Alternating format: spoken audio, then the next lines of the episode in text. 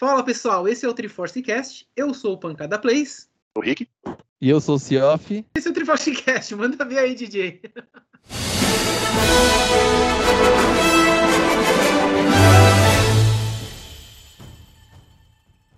É isso, galera. Começamos tropeçando um pouco aqui, mas a responsabilidade é muito grande. A gente vai falar um pouco aqui sobre um jogo muito querido pela comunidade aqui, principalmente o pessoal do meu canal aqui do YouTube. A gente vai estar falando sobre o Monster Hunter Freedom Unite. Né? Quem aí jogou Monster Hunter Freedom Unite, dá o grito aí. Uou! Uou! Bom, vamos falar um pouquinho sobre a nossa experiência com o jogo, falar um pouco sobre é, coisas que a gente conhece, né? Que é coisa pra caramba. Lembrando que o Monster Hunter Freedom Unite ele foi lançado em junho, em 22 de junho. Peraí, deixa eu, deixa eu. É, na América em 22 de junho, na Austrália em 25 de junho e na Europa em 26 de junho de 2009, né? E no Japão ele foi lançado em 2008, na verdade, né? Ele veio para cá só em 2009.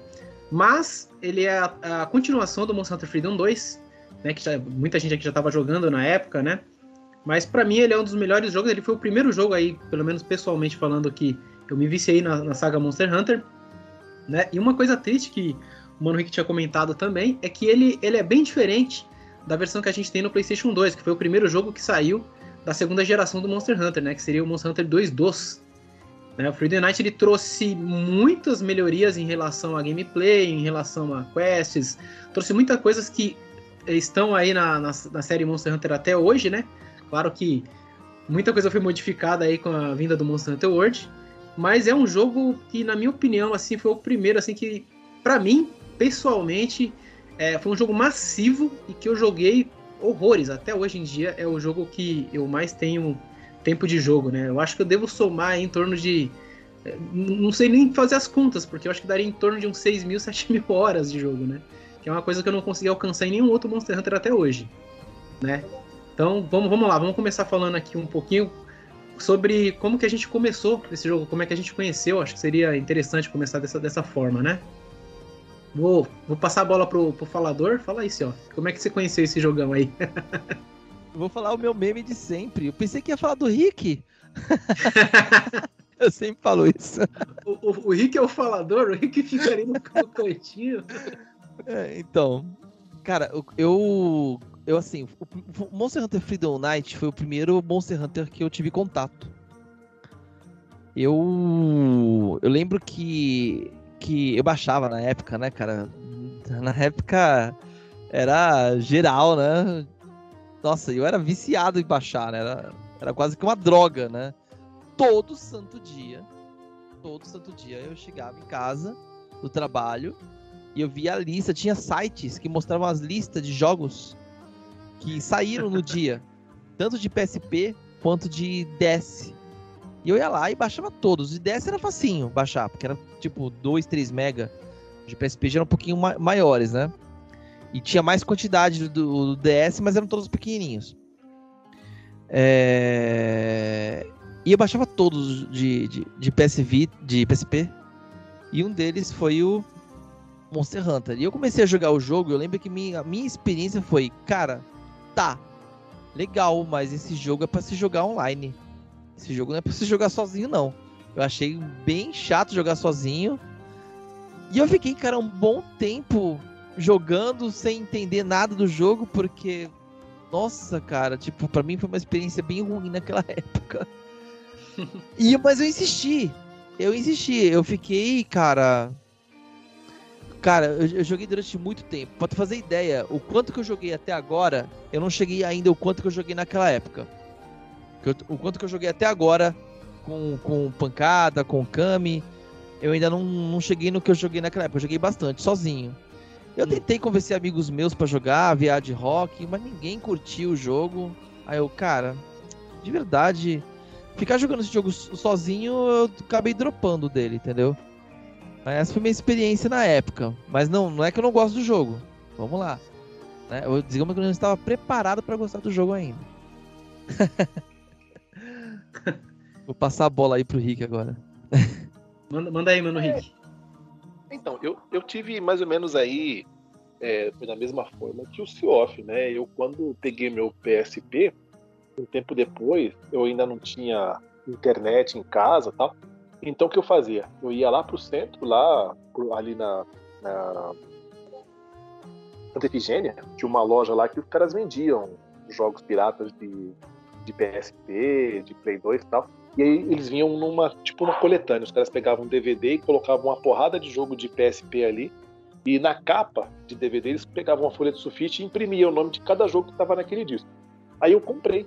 Eu comprei o CD, o DVD, por causa do Tomb Raider. Acho que foi Tomb Raider Anniversary de, de, de PSP. Aí, e esse jogo tava junto lá. Quando eu cheguei em casa, peguei, coloquei no computador, né? É, descompactei o jogo, fui testando os jogos, coloquei no PSP e fui testando. E aí tava o, o Free Night. Aí eu comecei a jogar, não entendi nada na época, não entendia nada, nada, nada.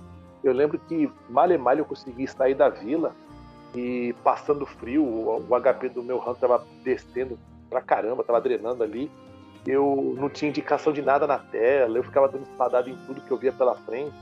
E aí, eu, sinceramente, eu não curti o jogo na época e fiz que sei, ó, que eu dropei ele, fui jogar outras coisas e tal. E aí, só quando eu comecei a ter noção de, de Monster Hunter mesmo, depois do Monster Hunter World, eu fui na PSN, lá na PlayStation Store, comprei ele pro, pro, pro Vita, né, a versão de PSP pro Vita. Aí eu comecei a jogar mesmo, né? E aí eu jogando sozinho mesmo porque não tinha como não conhecer ninguém assim próximo para jogar comigo. Aí eu fui jogando sozinho e fui me virando do jeito que eu sabia, né? do jeito que eu estava entendendo. E até que eu fui longe, não cheguei a, a, zerar o jogo, até porque eu perdi o save depois, mas eu fui longe, né? Eu cheguei no, no, no HR, no high, no high rank, não consegui terminar, mas joguei e falo para vocês assim, é, eu penei, viu? Eu tomei muito na cara, porque é, foi meu, praticamente o primeiro Monster Hunter que eu comecei a jogar mesmo direito, né? E eu apanhei bastante, eu apanhei bastante, tanto que eu tenho um carinho enorme por ele, porque ele praticamente foi, tirando o Monster Hunter Road, desses Monster Hunter mais antigos, ele foi o primeiro que eu me dediquei, né? O, o, o primeiro antigo que eu zerei foi o, o 3 do, mas foi o, o Monster Hunter Night que eu comecei a jogar e entender essa mecânica dele de ser mais duro, pesado, não tem indicação na tela de onde tem item nem nada, é bastante complicado ele, sabe? Ele não é para iniciante, não. É, realmente, a franquia Monster Hunter no geral, né? Acho que desde o primeiro, eu acho que até hoje, na verdade, que todos os jogos da franquia eles não são para iniciante, né? São jogos bem técnicos, você tem que saber analisar direitinho é, a, a, movimentação dos monstros e tudo mais. E o Freedom Unite, cara, é, contando agora a minha história, né? Sobre como eu conheci, ele foi um jogo que ele me ganhou nisso, né? E tem que, tem que admitir que o Freedom Unite, ele foi o primeiro de PSP que eu joguei. Eu pulei o Freedom eu, eu pulei o, o, Freedom 2 também, né? Pulei, cara, simplesmente pulei, porque eu não conhecia. Né? Eu, só, eu só conheci no PSP quando ele tava indo pro, realmente pro Freedom Unite, que ia sair o Freedom Unite, que aí eu vi, eu vi que era uma, uma pegada um pouco diferente. Na época eu tinha conhecido já Monster Hunter pelo Monster Hunter 1, né? Joguei bem pouco Monster Hunter 1 na época, é, pouco assim eu diria, porque como eu era um gamer bem frenético, eu joguei cerca de, eu acho que colocaria ele próximo de 100 horas, sabe? Isso era o pouco para mim na época. Mas aí depois eu fui pro Monster Hunter 2 DOS, do PlayStation 2. Joguei um pouco mais, o 2 DOS eu acho que eu devo ter completado ali umas 200 horas. Joguei bastante, completei várias quests da vila. Não cheguei a finalizar ele na época, né? Mas, nossa, avancei demais. Aí, quando eu conheci o Monster 3D Night, eu já tinha um PSP.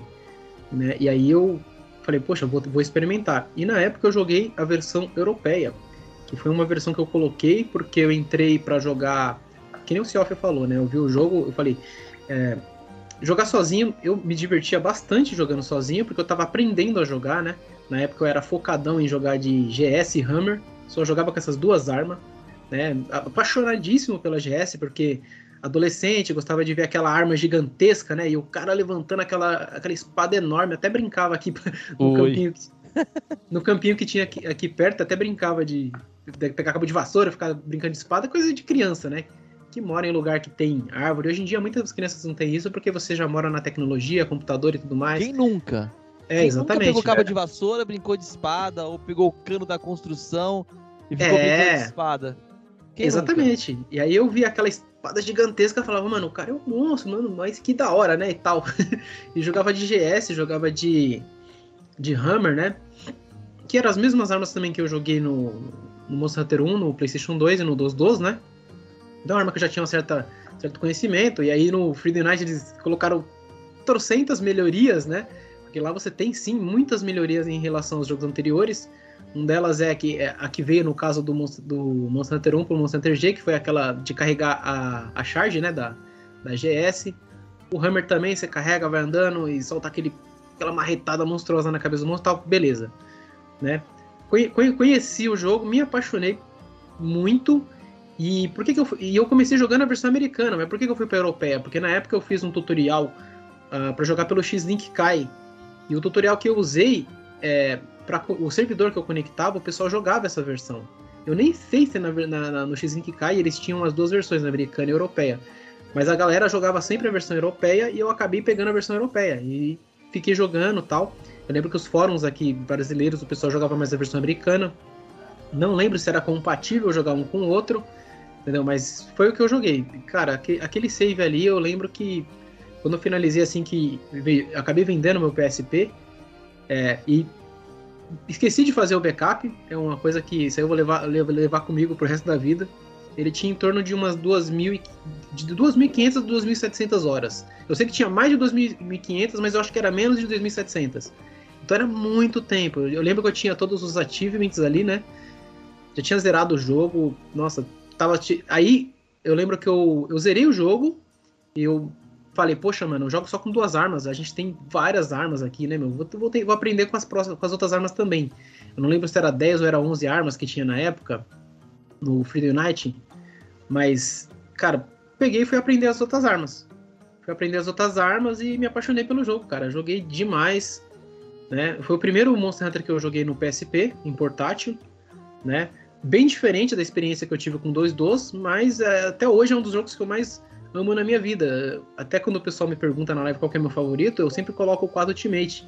Né? Mas o Freedom Unite está lado a lado ali com a segunda colocação que eu colocaria o World e o Freedom Unite, tá ligado? Pra mim eles são... Esse jogo ele é maravilhoso, assim, ele é bem completo, até hoje ele é um dos mais completos, né? Tem aquela, aquela treta que o pessoal falava depois que saiu o Portable Third, que era... Que, eu, que foi justamente porque eu pedi pra vocês falar quem jogou Freedom Unite aí, vocês fizeram vozinha. É que a galera falava que o Freedom Unite era, era game de macho, né? Era macho que joga Freedom Unite. E quem jogava Portable Touch já era um jogo um pouco mais fácil e tal, então já não era tão assim. era uma zoeira é. mesmo do, da galera. A galera fazia, né? Do Freedom Unite. Engraçado que passa o tempo e, a, e as, as coisas são sempre as mesmas, né? O mais antigo é sempre melhor que o outro, e sempre. Não muda, ah, né?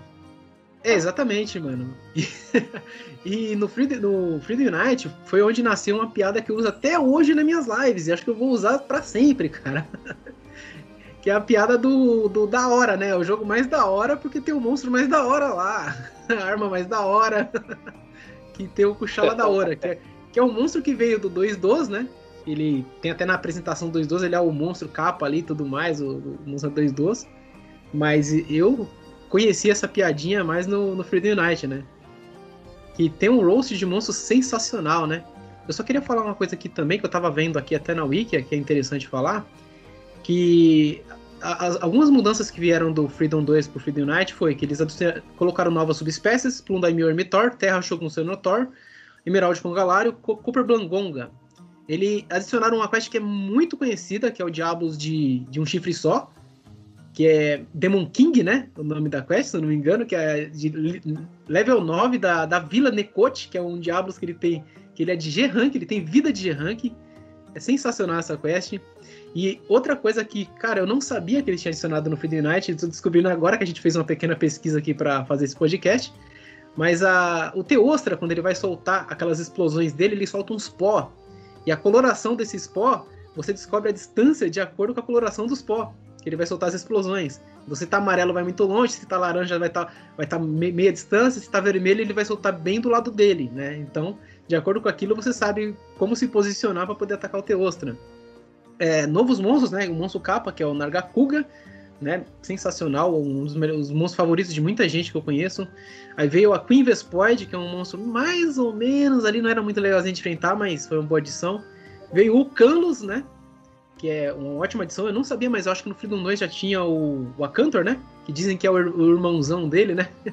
Veio o King Chakalaka, E diretamente do Frontier, eles trouxeram dois monstros. Um deles foi um monstro que eu amo de coração, que é o Hipnocatrice.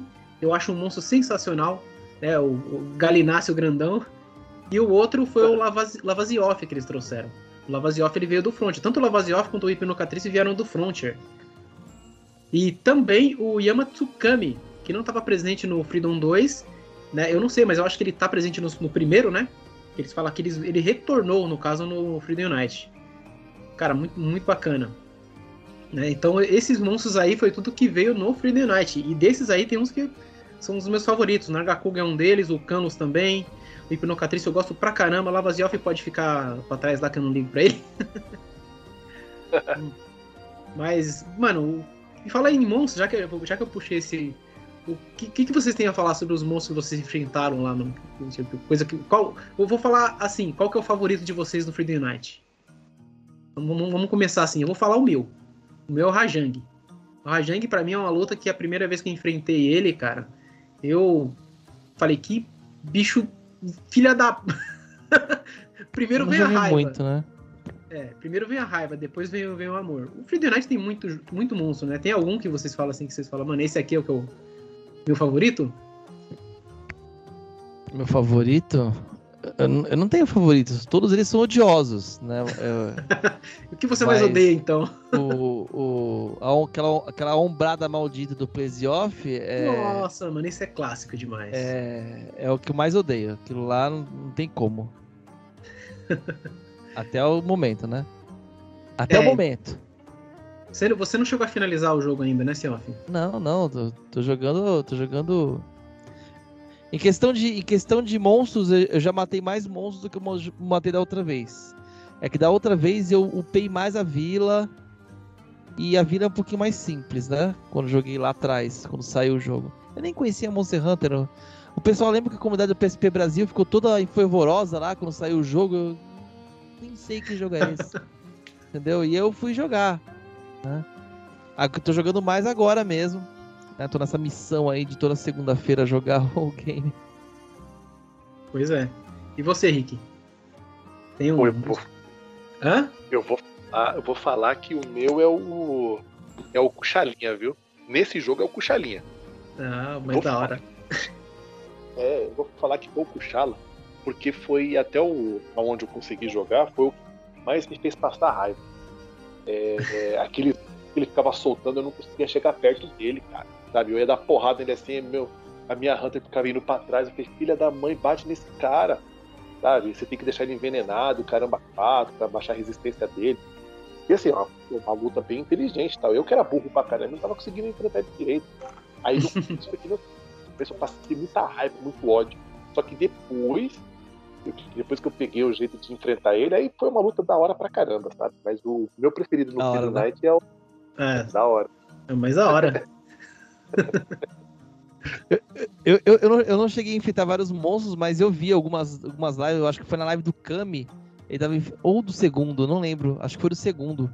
Ele tava enfrentando o, o, o Rajang, e mano, ele não, cara, ele não pega uma pedra do chão e, e taca.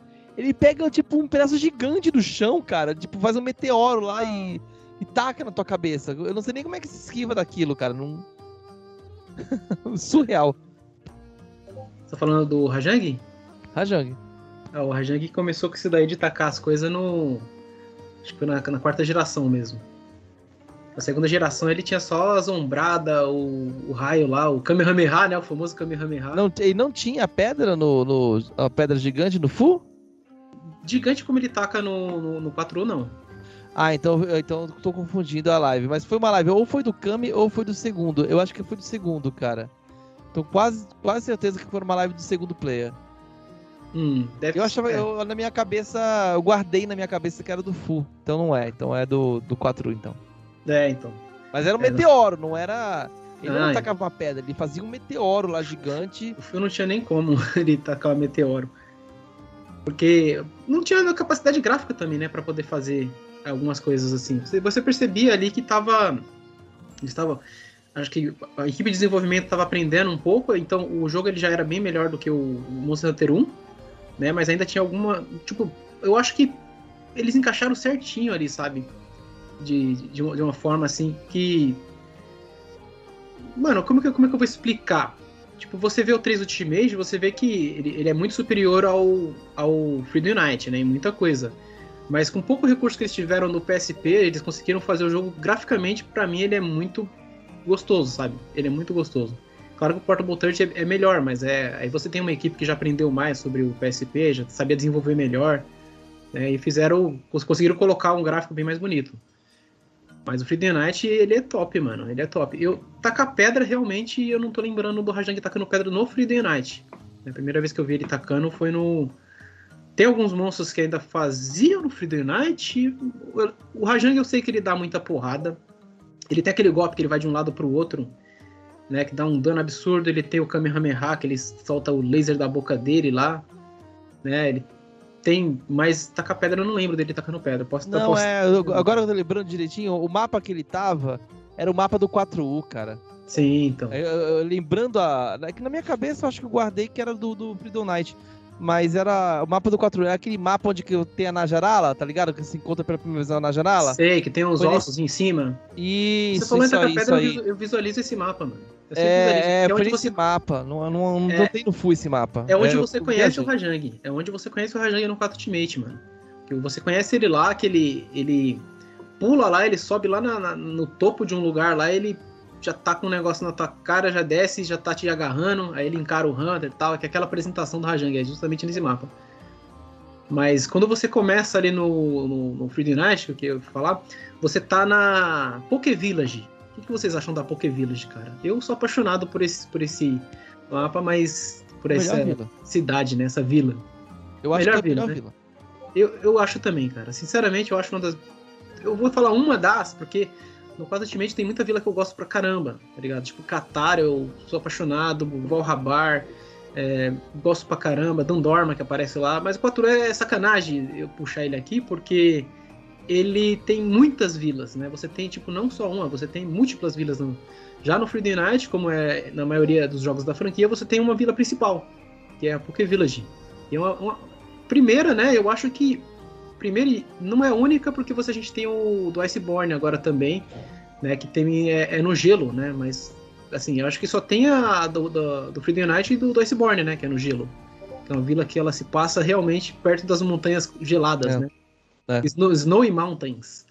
Montanhas ne nevadas, seria? Mas aí você começa nessa vila, cara. Eu gosto pra caramba dela. Você tem ali a fazenda, né? Que você pode entrar para fazer um monte de coisa e você sempre vai pegar mel lá. Essa é uma coisa que eu adoro no Final Night, que você terminou uma quest, você vai lá, você consegue pegar mel lá. Conforme você vai up fazendo upgrade, você pega mais mel ainda. É o gatinho que faz as multiplicações. Você tem lá o lugar para você poder pegar minério né? Você tem o, o, o Trenia, né? Se eu não me engano o nome, que é o barquinho que você lembra. Eu tô, tô fazendo isso de cabeça aqui, eu não tô, tô vendo nenhum, nada não. É porque eu já vi 300 vezes, então não tem como, né? Tem um lugar para você pescar que você, conforme você vai fazendo upgrade, ele vai aumentando a quantidade de daquelas madeiras. O deck. Isso, o deck. Vai aumentando os decks, né? Para você poder pescar. E você tem também o trainer, que, é, que eu falei que você manda um gatinho para poder ir pros, pro, procurar item para você nos mapas. Ah, mas gasta muito ponto. Eu, preciso, eu prefiro guardar pros upgrades da. É. Eu também usava muito pouco. O trainer eu usei mais quando ele tava no upgrade máximo, que aí você pegava alguns itens raros. E tinha item que você. Ou você tinha que caçar um monte específico, sabe? Eu, eu acho que, se eu não me engano, tem item que é específico do trainer, que só você mandando ele para certos mapas você podia conseguir pegar ligado? Então é uma parada bem complicada. E uma coisa que eu me lembro até hoje é as animações. É, você tinha na Fazenda, só, só fazendo um apanhado sobre a Fazenda, você tinha o lugar que você, você minerava, você ia fazendo upgrade, quando você deixava o upgrade no máximo. Não, não, vamos, vamos por, por partes. Fazia upgrade, no começo você minerava só na paredinha. Depois você fazia upgrade, você, você tinha uma escadinha para você subir você minerar na parte mais de cima. Aí você fazia o último upgrade, que você tinha o topo do lugar que você pegava minérios mais raros, e você tinha também um gato que você entregava bombas para ele, para ele buscar, para ele entrar com um kart assim e, e trazer o um negócio para você.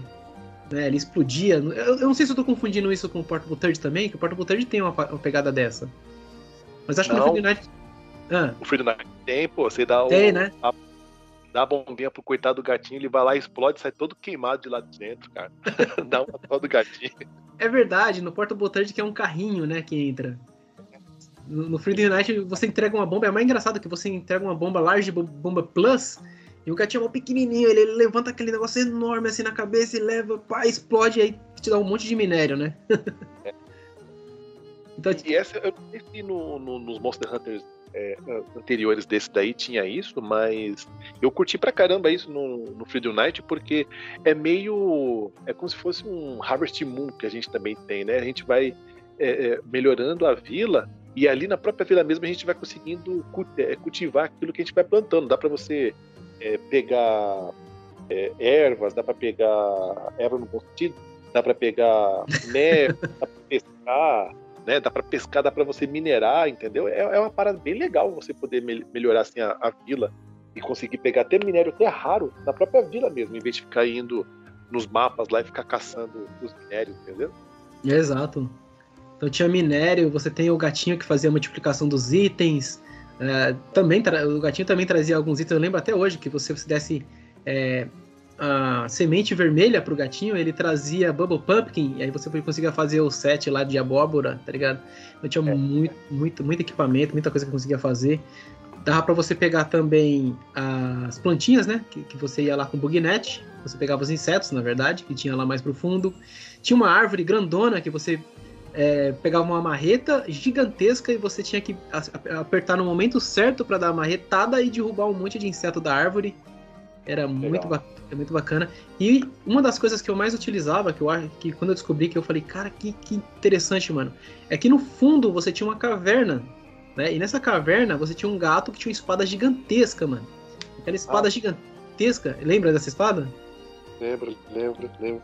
É, então, e aí você pegava lá e você pegava uns minérios que era Dark Peace, Dark Ori, que, Dark cara, Ori. é, só depois você sabia que você conseguia fazer, mesmo sem chegar a enfrentar ainda, uh, armas do, tipo assim, os primeiros upgrades das armas dos monstros mais fortes do jogo, tá ligado? Claro que as armas não começavam fortíssimas, mas elas eram as primeiras armas que você tipo, conseguia fazer com o elemento Dragon, né? E ia te ajudar bastante ali algumas quests da vila, né? As quests, principalmente as quests que você enfrentar os, os Elder Dragons, que são os monstros mais fortes do jogo. Cara, então. Essa, eu era apaixonado por essa fazendinha, porque no começo. Assim, eu conheço muita gente que não gostava. Né? Ah, queria só ir lá e bater, sabe? Só que o Monster Hunter nunca foi um hack and slash, tá ligado? Não é só você chegar lá e bater. Ele sempre é, é um jogo realmente de caçada, então você tinha que. Você tem a sua vila, você tem que se preparar para poder partir pra caçada. Então você, você lá, lá, nessa fazenda você tinha tipo aquele pack completo de coisas que você podia fazer e é a coisa que vai te, te dar suporte futuramente, tá? No começo você tem que ir lá catar os itens e tudo mais. Quando você vai melhorando a sua fazenda, você vai fazendo mais recursos para você poder ficar tranquilamente fazendo as caçadas, entendeu? Então é, um, é uma preparação inicial do Hunter, né? Então isso eu achava bem tem que admitir que no começo eu torci um pouco na nariz, mas depois que como você começa a entender como é que funciona o sistema, você percebe que você, fazendo um upgrade, você vai estar tá mais tranquilo para você poder fazer as suas caçadas mais de boa, vai fazer multiplicar seus itens e tudo mais. Então isso ajuda, ajudava bastante. Eu gostei bastante. Foi o primeiro Monster Hunter assim que eu né, conheci essa, esse lado da fazenda. Né? Do 2.12 eu lembro que eu nem fiz muita coisa, nem, sei, nem lembro como é que é a fazenda do 2.12, nem do, do primeiro. Mas no Freedom Unite cara, é importantíssimo mesmo. Tanto que na a primeira série que eu fiz no meu canal foi do Freedom Unite, né? E eu, cara, falo bastante ali sobre os upgrades, sobre coisas, né? Que dá para você fazer. Muita coisa que eu fiz ali, eu, eu, fiz, eu fiz justamente pegando esses Dark Piece, que algumas armas que eu uso são armas é, do, do Fatalis, né? Que são armas iniciais ali. Que eu acho muito importante falar da, da Fazendinha, né? Por isso que eu puxei aqui esse tópico, né? De falar da é. Fazendinha. Eu acho que essa parte da Fazenda eu acho que a Capcom deve ter colocado ela mais para quem joga mesmo offline, sabe? Porque jogando online fica mais fácil dos caras conseguirem é, fazer o seu próprio set, né? Porque é, é, é, mais rápido você conseguir montar alguma coisa que você tá ali no meio do grupo, então dá para você minerar alguma coisinha, tá enfrentando ali um monstro tal, já, você já consegue ganhar aquelas partes do monstro que você precisa. É, é meio que obrigatório, né? Você tá jogando com um grupo, mas você viu ali um inseto voando, você, cara, deixa eu caçar um. Deixa eu, deixa eu pegar um, insetinho, um insetinho aqui rapidinho. depois eu continuo a caçada com vocês. E para quem joga sozinho, o cara vai ter que correr atrás, né? Então fica mais fácil dele cultivar ali a.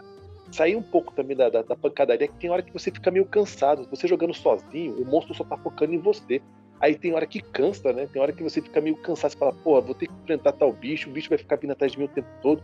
Deixa eu fazer outra coisa. Aí você vai lá, cuida da fazendinha, consegue pegar seu mel, não precisa entrar no mapa para poder pegar é. mel, porque aquela, aquela livre viagem, né? O Free Trevor, né? que nem é no Monster Hunter World, que a gente pode ir pro mapa, pode pegar as coisas que tem no mapa sem enfrentar bicho nenhum. Ali não, ali a gente escolheu uma missão, entrar numa missão para poder pegar minério, pegar inseto, pegar erva, completar a missão ou sair dela, né? E, e pegar os itens. E dentro da farminha, da, da, fazendinha, não, você farma ali as coisinhas ali bonitinho tal, vai cuidando delas certinho, vai pescando tal. E aí você vai conseguindo pegar os itens que você está precisando, entendeu? Lógico, não vai vir aqueles que a gente realmente quer. É. Mas tem, né? Exatamente. É interessante também que junto com esse, esse negócio da fazenda, uma das coisas que foi implementada no Friday Night foi o esquema do Feline Conrad, né? O Companion lá, que é o. Você tem o seu gatinho que vai te ajudar na, nas caçadas, né? Ele ajuda um pouco lá. Acho que foi, foi, o primeiro, né? Pelo que eu vi aqui na, na Wikia, tá falando que realmente o sistema dele ajudar os, os caçadores foi implementado aí no Friday Night. Né? Então, pô, ajudava bastante o gatinho também, né? colocava uma armadurinha nele ali, que eu lembro que era, bem basicão, né? Não é um sistema tão robusto como, como a gente tem hoje em dia. Hoje até no, no Rise a gente tem aí o, Palamute, né? O Pálico e o Palamute. Mas o Free the Night foi, foi onde começou ali com o Pálico, né? Ele ia, ia na quest, ajudava pra caramba, pegava alguns itens, você podia melhorar algumas coisas nele, mas não era não era tão customizável, né? Mas ajudava, ajudava. Uma coisa que eu esqueci de falar também, que o Monster Hunter Freedom Night, ele saiu também para iOS em 2014, oficialmente. Ele saiu dia... É, ele saiu para iOS oficialmente dia 13 de julho de 2014. Pois é. Olha só. Será que tem, ele tem online? Online Não sei se tem ainda online do iOS, cara, mas ele saiu e ele, ele foi realmente feito para iOS. Tem até os menuzinhos lá de, de celular e tudo mais, é, é, é muito bacana. Eu não cheguei a ver muita coisa sobre esse Monster Hunter, na, né? Então não sei, não tem, não tem como eu te falar. Mas ele tem para iOS também.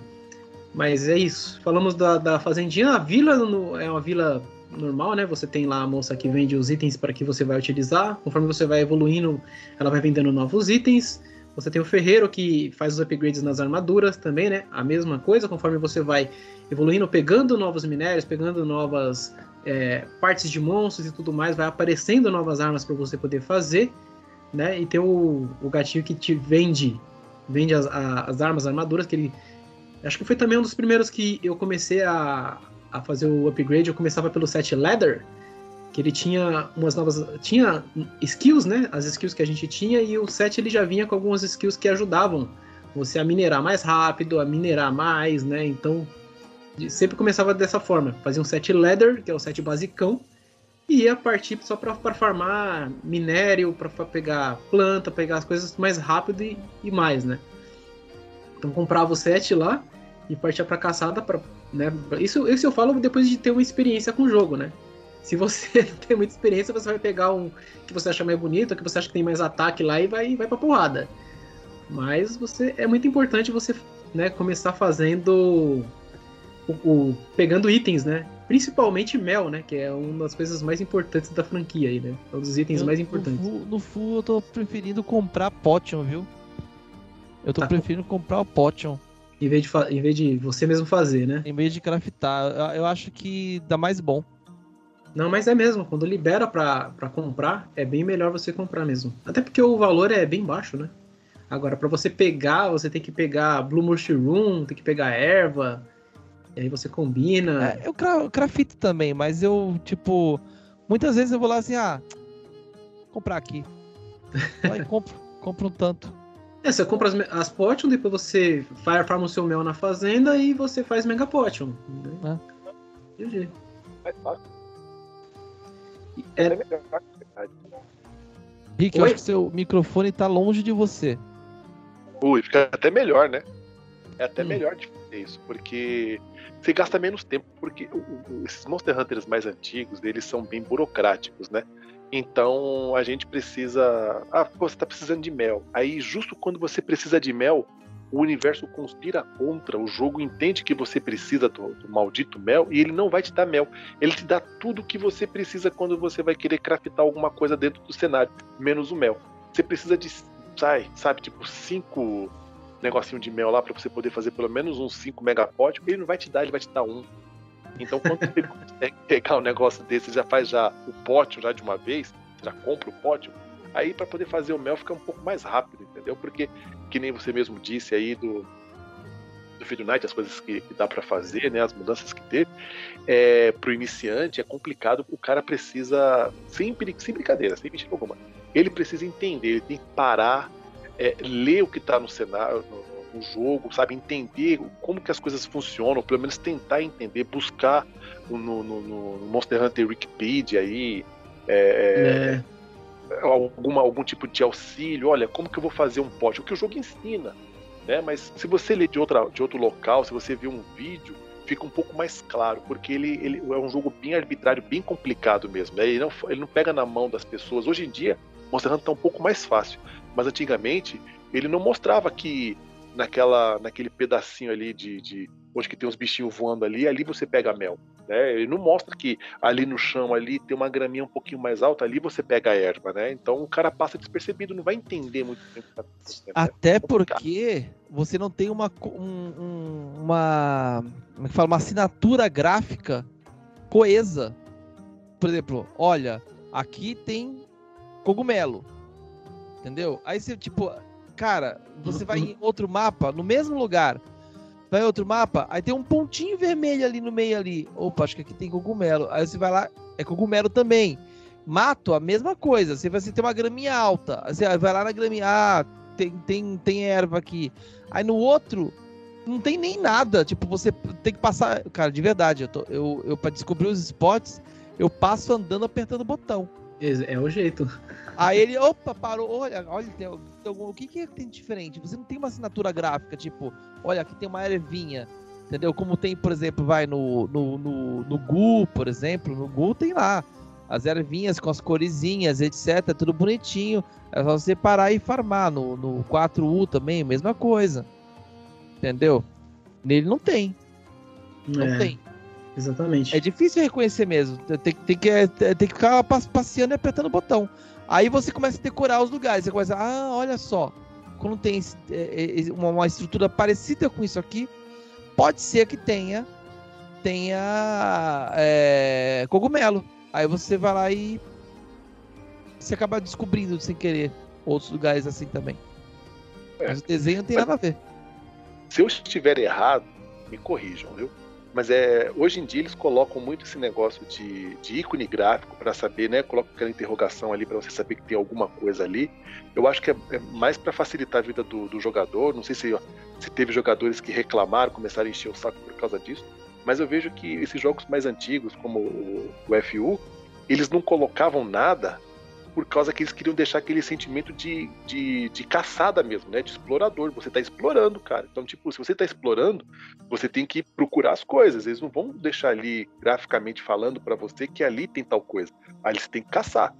Né? Então... Por exemplo, eu vejo aquele, aquele mapa, acho que é o segundo mapa do FU, que tem aquelas, aquelas cachoeiras, aquelas cascatas de água caindo e tal.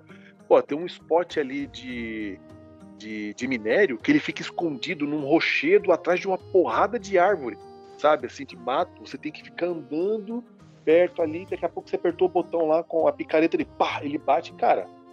Porra, eu, eu descobri aquilo dali sem querer, mas quantas pessoas que pode ter jogado aquele dele nem sabe que tem um spot desse de minério num rochedo, numa uma rachadura atrás de uma porrada de mato, sabe? É, acho que sei o que você tá falando já. É, é, ele é do caramba isso daí.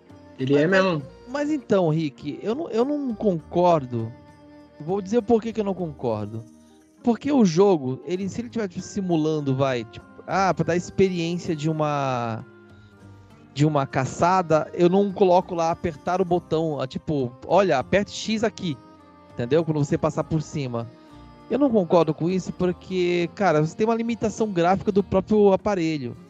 Então, assim, é Cara, se fosse na vida real, você viu uma pedra no chão, pronto, stone, tum, tum, tum, peguei uma stone, entendeu? Tipo, é, é, muito mais fácil na vida real você pegar coisas Porque você vai olhar e você vai, vai, vai reconhecer. E na, no jogo você olha e não reconhece. Até porque, tipo, o gráfico do próprio, do próprio PSP ele é um gráfico. É, é, não sei se pode ser que minha vista esteja mal acostumada com hoje em dia, mas eu olho e às vezes eu fico meio confuso com o que, que eles quiseram desenhar ali graficamente. Entendeu? Então assim, eu acho que, a, que ter a, o suporte de apertar um X no, no, no, momento que você. Olha, aqui tem pedra. Entendeu? Eu acho que é legal. Eu não. Eu não, eu não discordo, não. Acho que deveria ter também. É, então. O, isso daí faz parte da, realmente da evolução do, do Monster Hunter, né? Tem muita coisa que a gente ainda via no Freedom Night, muita gente não gostava. Essa coisa de você não conseguir achar os spots direito, sabe? Ter pouca informação dos itens. Isso aí foi coisa que eles foram melhorando mais pra frente. Tanto que na terceira geração ele já tinha já o íconezinho quando você chegava perto do, do lugar, né? Pra você fazer o minério, aparecia lá a picareta. Se fosse pegar inseto, aparecia lá o bugnet, né? E algumas coisas eles implementaram mais para frente para você poder pegar os itens, mas é, realmente, cara, isso daí na, no Freedom Unite tinha spot ali que era chato pra caramba de achar. Era muito chato. Mudou, mudou a usabilidade, né, no caso. Mais pra frente, lá você tinha que estar tá com a picareta equipada, né, para você chegar lá e bater. Agora, se você pode estar em qualquer item, é só você chegar lá, apertar o botão, ele já vai agora. Então é, faz parte da, da evolução do jogo. Uma coisa que eu achei bem interessante que eu tava pesquisando, cara, é você antes não conseguia comprar os itens na vendinha e mandar direto pro seu baú. Isso daí foi uma coisa que foi implementada no Friday Night. E isso eu não lembrava disso. para mim que tinha no 2.12, eu não lembro, sabe? Mas pelo que falou aqui na, na Monsanto Wiki, fala que realmente foi quando você consegue comprar item, sabe? Você tem aquela opção, comprar o item que ele vai para sua para sua bolsa ou comprar direto pro baú. E aí ele manda os itens direto pro seu baú. Caramba, mano, é uma coisa tão né, simples, mas é tudo faz parte do. Por isso que eu falo, mano. Oi? Faz parte da evolução, né? Faz parte da evolução. Tem muita coisa ali que a gente vê que eles melhoraram, né, depois. E também muita coisa que eles melhoraram nos jogos anteriores. Pô, tem coisa que nem isso daí de você comprar um item e você mandar direto pro seu bag. Vamos, vamos supor que se você vai comprar uma potion, eu gosto de estacar lá no meu, no meu baú umas 200, 200 potion, 300 potion, sabe? Para quando eu for para quest, eu não precisar sair, né, ir lá comprar toda hora. Não, eu pego do meu baú lá, já deixo todos os meus itens guardadinhos, vou partir para quest, eu pego só o que eu preciso e vou para quest, certo? Eu acho que a maioria do pessoal que joga Monster Hunter faz esse tipo de coisa. Então, você vai na, então, você vai na loja, você não precisa pô, sem essa função, o que, que você teria que fazer? Você compra lá 10 nos, nos, Ia comprar 10, ia pegar e levar no baú e guardar 10. Ia comprar mais 10, entendeu? Agora não, você vai lá e já compra 99. Já, joga 99, compra de novo 99, já vai direto pro seu baú. Isso é uma melhoria imensa, sabe? Eu acho que só de pensar de não existir isso, eu já fico até triste, mano. É muito burocrático, né, porra? É. Então, até onde. Sim. Então, até onde teve que melhorar ali, a gente tem que pensar no fator evolução. Porque nem uma vez um, um, um conhecido veio falar para mim que pô, não é possível que o Monster Hunter não tem. Eu não vou lembrar que função, mas foi uma função que foi implementada no 4 Ultimate, sabe? E não é possível que o. Por que, que os caras não quiseram? Os caras não colocaram porque não, não quiseram. Não. É aquela coisa, né? Você tem o primeiro jogo, ele tem ali só o, o crudo que é o, é o, que é Monster Hunter na, nos próximos ele vai evoluindo. Pô, a gente teve uma evolução enorme no, no Word. Né? Do, do, da, da, primeira para segunda geração teve uma evolução enorme, da segunda para terceira teve uma evolução enorme, da terceira para quarta teve. Todos eles têm evolução, entendeu? Então tem muita coisa que a gente vai ver que realmente a gente vai discordar do que eles fizeram no, no Freedom Night. Mas na minha, na minha opinião, assim, a maior, maior parte das coisas que eles fizeram, eles acertaram em cheio, sabe? Tipo assim, pra pelo menos eu, como fã da franquia, eu digo que eles me puxaram pelo, exatamente pelo Freedom Night. Que, aliás, a gente tá gravando aqui agora, eu tô com a camisa do Freedom Night aqui, né? Fazendo propaganda aqui.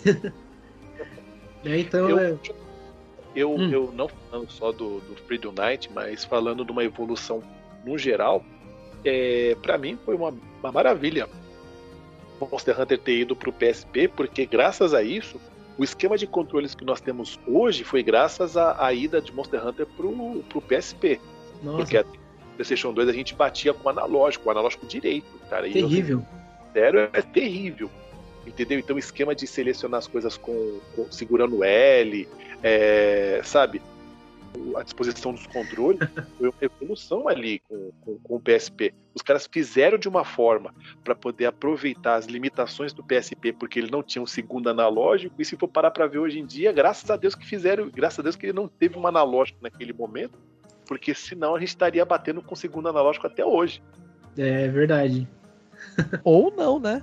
Ou, tipo, o jogo flopasse por causa disso. Gente também. É, e uma coisa que a gente estava conversando aqui antes de começar o podcast, que é justamente também é, o Freedom Night ele saiu também na, na história né, do PS Vita. E, e, outra coisa que é muito interessante é que justamente essa versão do Freedom Night que saiu na história do PS Vita, ela teve um, umas melhorias gráficas, não, não foi um remake, nada, foi uma coisa bem pouca, né? Que nem o, o Mano Henrique tinha falado, foi só um, uns filtros, né? Provavelmente que eles colocaram, né? Para melhorar um pouco a imagem. E uma coisa que eles implementaram foi o suporte ao analógico direito, né? Os dois analógicos do, do PS Vita. E eu fico pensando se não veio daí, talvez, né? Justamente eles implementar, é, depois mais para frente, todos os Monster Hunters que tem agora nas plataformas com dois analógicos, e justamente a câmera no analógico direito também, né? O, o esquerdo move o personagem, o direito você tem ali o controle total da câmera cara. Então, muito, muito bacana. Que antes a gente tinha que, pelo menos jogando no PSP, eu tinha que fazer o sistema da garrinha, né? Que o polegar aqui da mão de. Da, da, do, né, eu, como sou destro, o polegar da mão esquerda vai no. nas setinhas, né? Não, não, não, não, minto, no analógico. No analógico e o indicador vai na setinha. Você fazia aquela espécie de garrinha, assim, para poder ir mover na câmera. É uma coisa que eu tô acostumado, porque eu era muito viciado no jogo, né? Mas é difícil, não é, não é fácil mover daquele, daquele jeito, não. Nossa, eu nunca pensei em controlar desse jeito. Cara, eu, é... eu tirava o dedão mesmo, tipo, andava e controlava com o próprio dedão. Não, movia a câmera. Tinha que ser tudo, tudo ao mesmo tempo, mano. Até hoje eu jogo Monster Hunter e eu não consigo, tá ligado? Tipo, andar e não mover a câmera junto com o meu personagem. E veio do Friday Night isso daí, cara. Eu não conseguia, e aí eu tive que me adaptar. A mesma coisa quando eu fui pro 3DS. O 3DS eu tinha que eu aprendi, tinha que mexer na câmera, tenho que mexer na câmera, tocando na tela de touch, sabe? Eu coloquei na tela de touch, então eu me adaptei. É aquela coisa que você se adapta para pelo jogo que você gosta. E hoje em dia eu não tenho reclamações em relação nem ao, ao modo garrinha do PSP, muito menos ao, ao 3DS. Eu jogo de boa, cara. É mais questão de costume mesmo. É que tem gente que é, começa a jogar e fala, pô, isso aqui tá muito ruim. Não, não tem como, tá ligado? Não, não vou jogar. E aí desiste. Mas se você ama muito a franquia e você quer jogar, você vai se adaptar for da, forma que o que a, que a empresa te passa o comando, tá ligado? Eu lembro até hoje, por exemplo, Street Fighter. Ou, não, King of Fighter, cara. Você vai jogar num fliperama. às vezes no fliperama, o primeiro era. Você tem lá soco fraco, soco forte, chute fraco, soco chute forte. Mano, às vezes era tipo os, os três botões de cima e um de baixo. E você tinha que se adaptar para jogar ligado? Às vezes era tipo quatro botões mesmo, mas os fortes eram na esquerda e os fracos eram na direita. Às vezes era o contrário. E você tinha que se adaptar, entendeu? Então eu vindo dessa, dessa ideia de fliperama, no PSP foi a mesma coisa. Eu gostava tanto do jogo que eu falei, mano, eu vou me adaptar. E deu certo, sempre deu certo, entendeu? Essa coisa de você se adaptar ao controle. Não é você xingar a empresa porque ela fez uma. Ah, ela fez o controle errado aqui e tal. Mano, se você não, você não tem outra escolha, se você, hoje você tem a opção do emulador que você pode mudar ali a configuração do botão, né, para colocar onde você quiser. Mas como, quando não tinha essa escolha, você era obrigado a se adaptar, não tinha como. O, a gente se adapta tanto, né, que no meu 3DS eu troquei o analógico borrachinha dele e coloquei o analógico de PSP. É, exatamente. Ficou muito bom, cara. É melhor analógico que, eu, que, eu, que, eu, que o 3DS poderia ter, cara. Lógico direito, né? Eu fui perguntar, o, o Cioff ele falou uma coisa na live dele de Freedom Night recentemente que eu fiquei pensativo, né?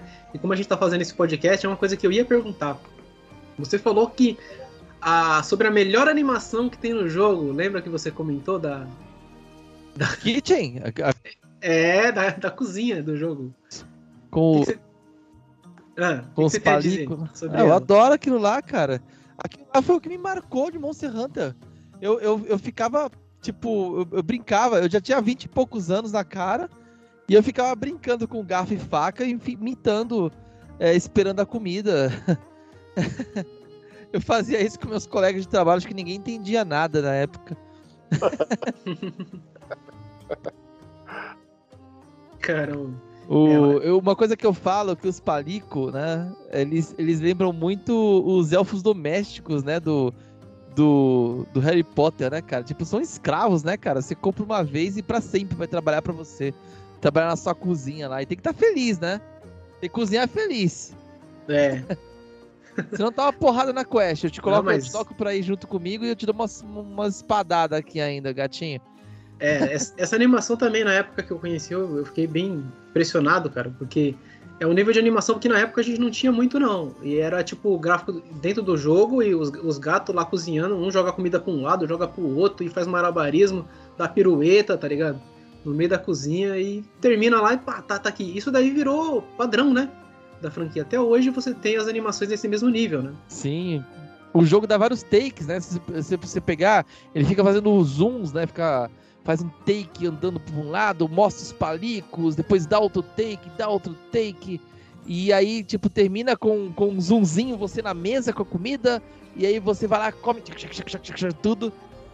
Né? Aí deu ruim, né? Aí você cai morrendo no chão. Isso é quando você come a comida ruim, né? Você vai todo zoado pra quest, cara. Filha da mãe, como é que os caras me fazem um negócio desse, meu? Sabe? Sem estamina, sem vida.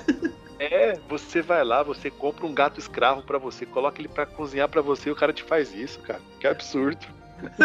um gato escravo. Oh, os gatos pareciam bem felizes lá na cozinha, não parecia triste, não. É isso que eu falei, deixa ele infeliz. Na nossa frente. Bota ele falar enfrentando a gente. Exato, na nossa frente. Até porque se, se ficou infeliz, reclamou, te levo na quest, meu filho.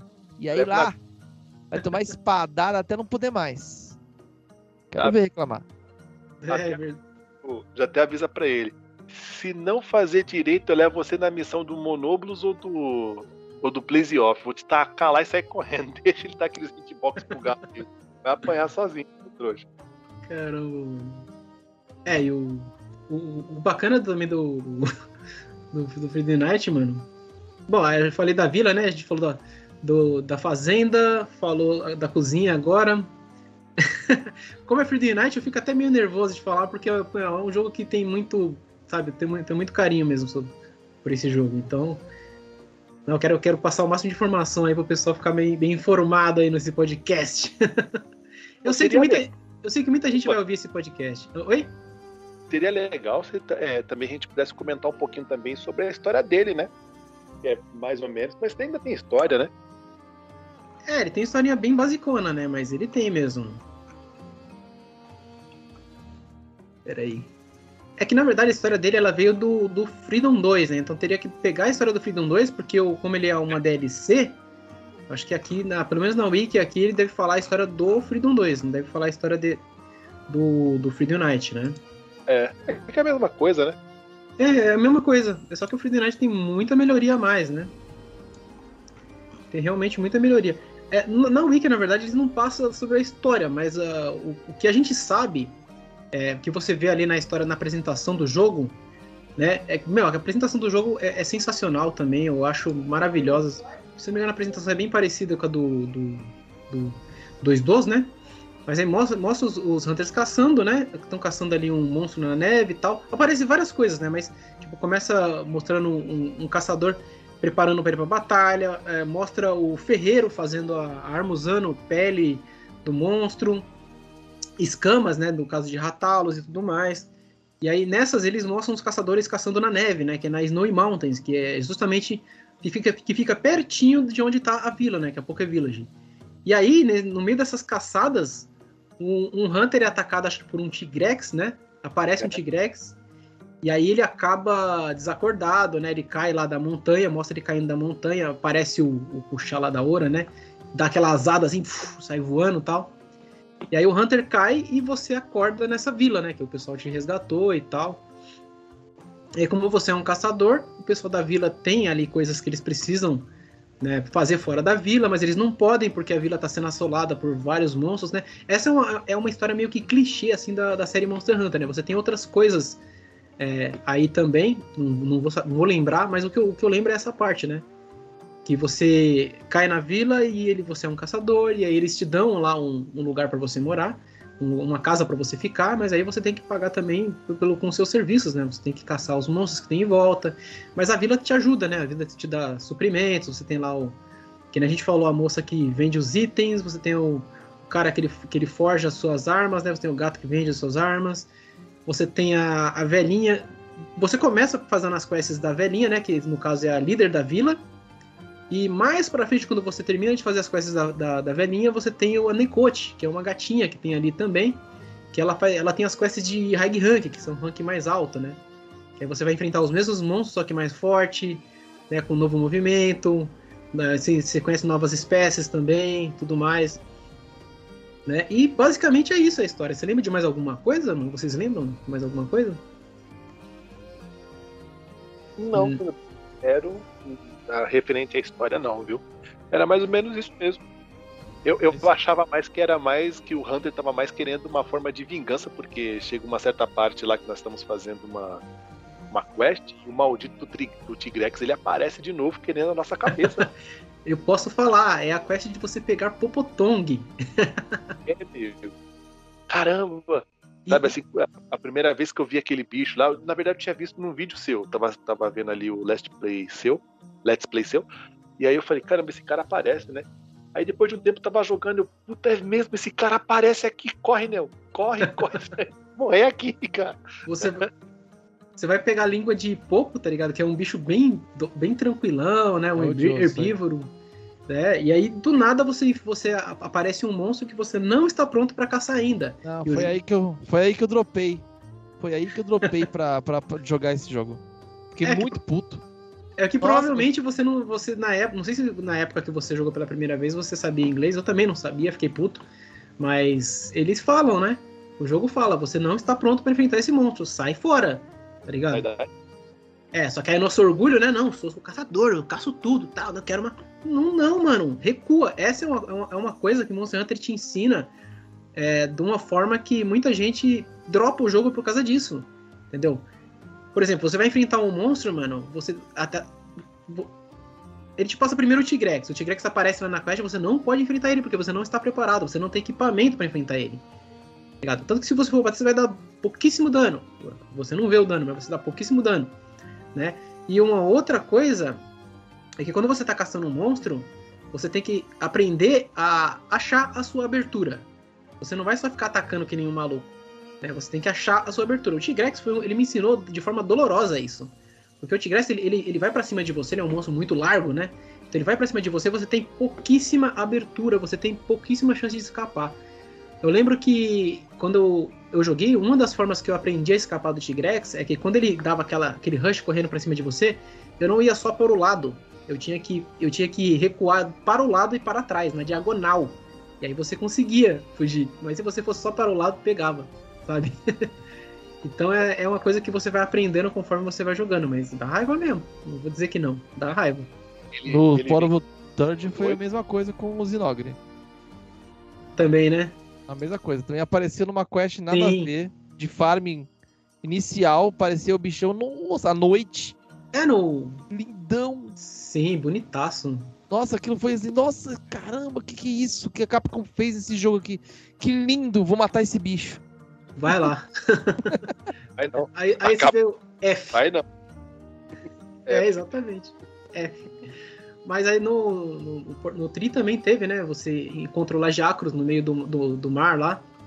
Também. Você não pode caçar ele porque não, não é o momento certo ainda. Tá ligado? Isso, isso virou, assim, em vários, vários jogos da franquia Monster Hunter aparece isso. No Valstrax acho que aparece no Double Cross, né? Se eu não tô enganado. Também. Aparece em Quest também. Então isso é uma coisa que é uma trollada, uma trollada aí da Capcom mesmo, né?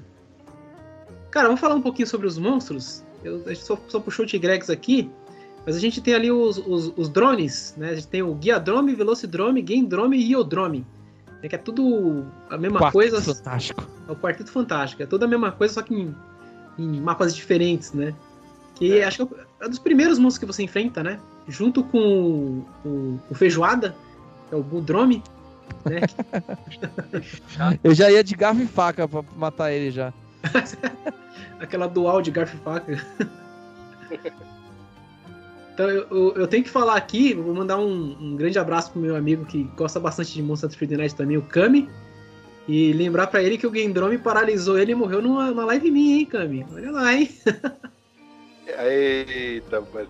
Hip pro. pro, pro Hip pegou pelas costas, não, pelo, foi pro Gendrome.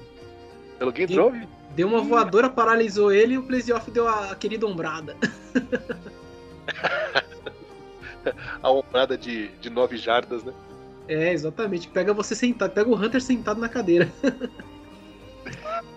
aí, aí, a gente tem também ali os monstros não muito falados, mas que dá um dano absurdo também, que é o King Shakalaka Vespoid Queen. Chatos pra caramba! Ah, chato pra caramba, cara. Esses dois é, são, são chatos, mano. São pequenos, tem pouco HP, né? King muito falado. Shakalaka? King Chacalaca, mano. King Chacalaca. Você, você mata o Chacalaca como monstro no jogo? Sim, mano. Ele é grandão e ele solta um, uns pilares de fogo em volta, tá ligado?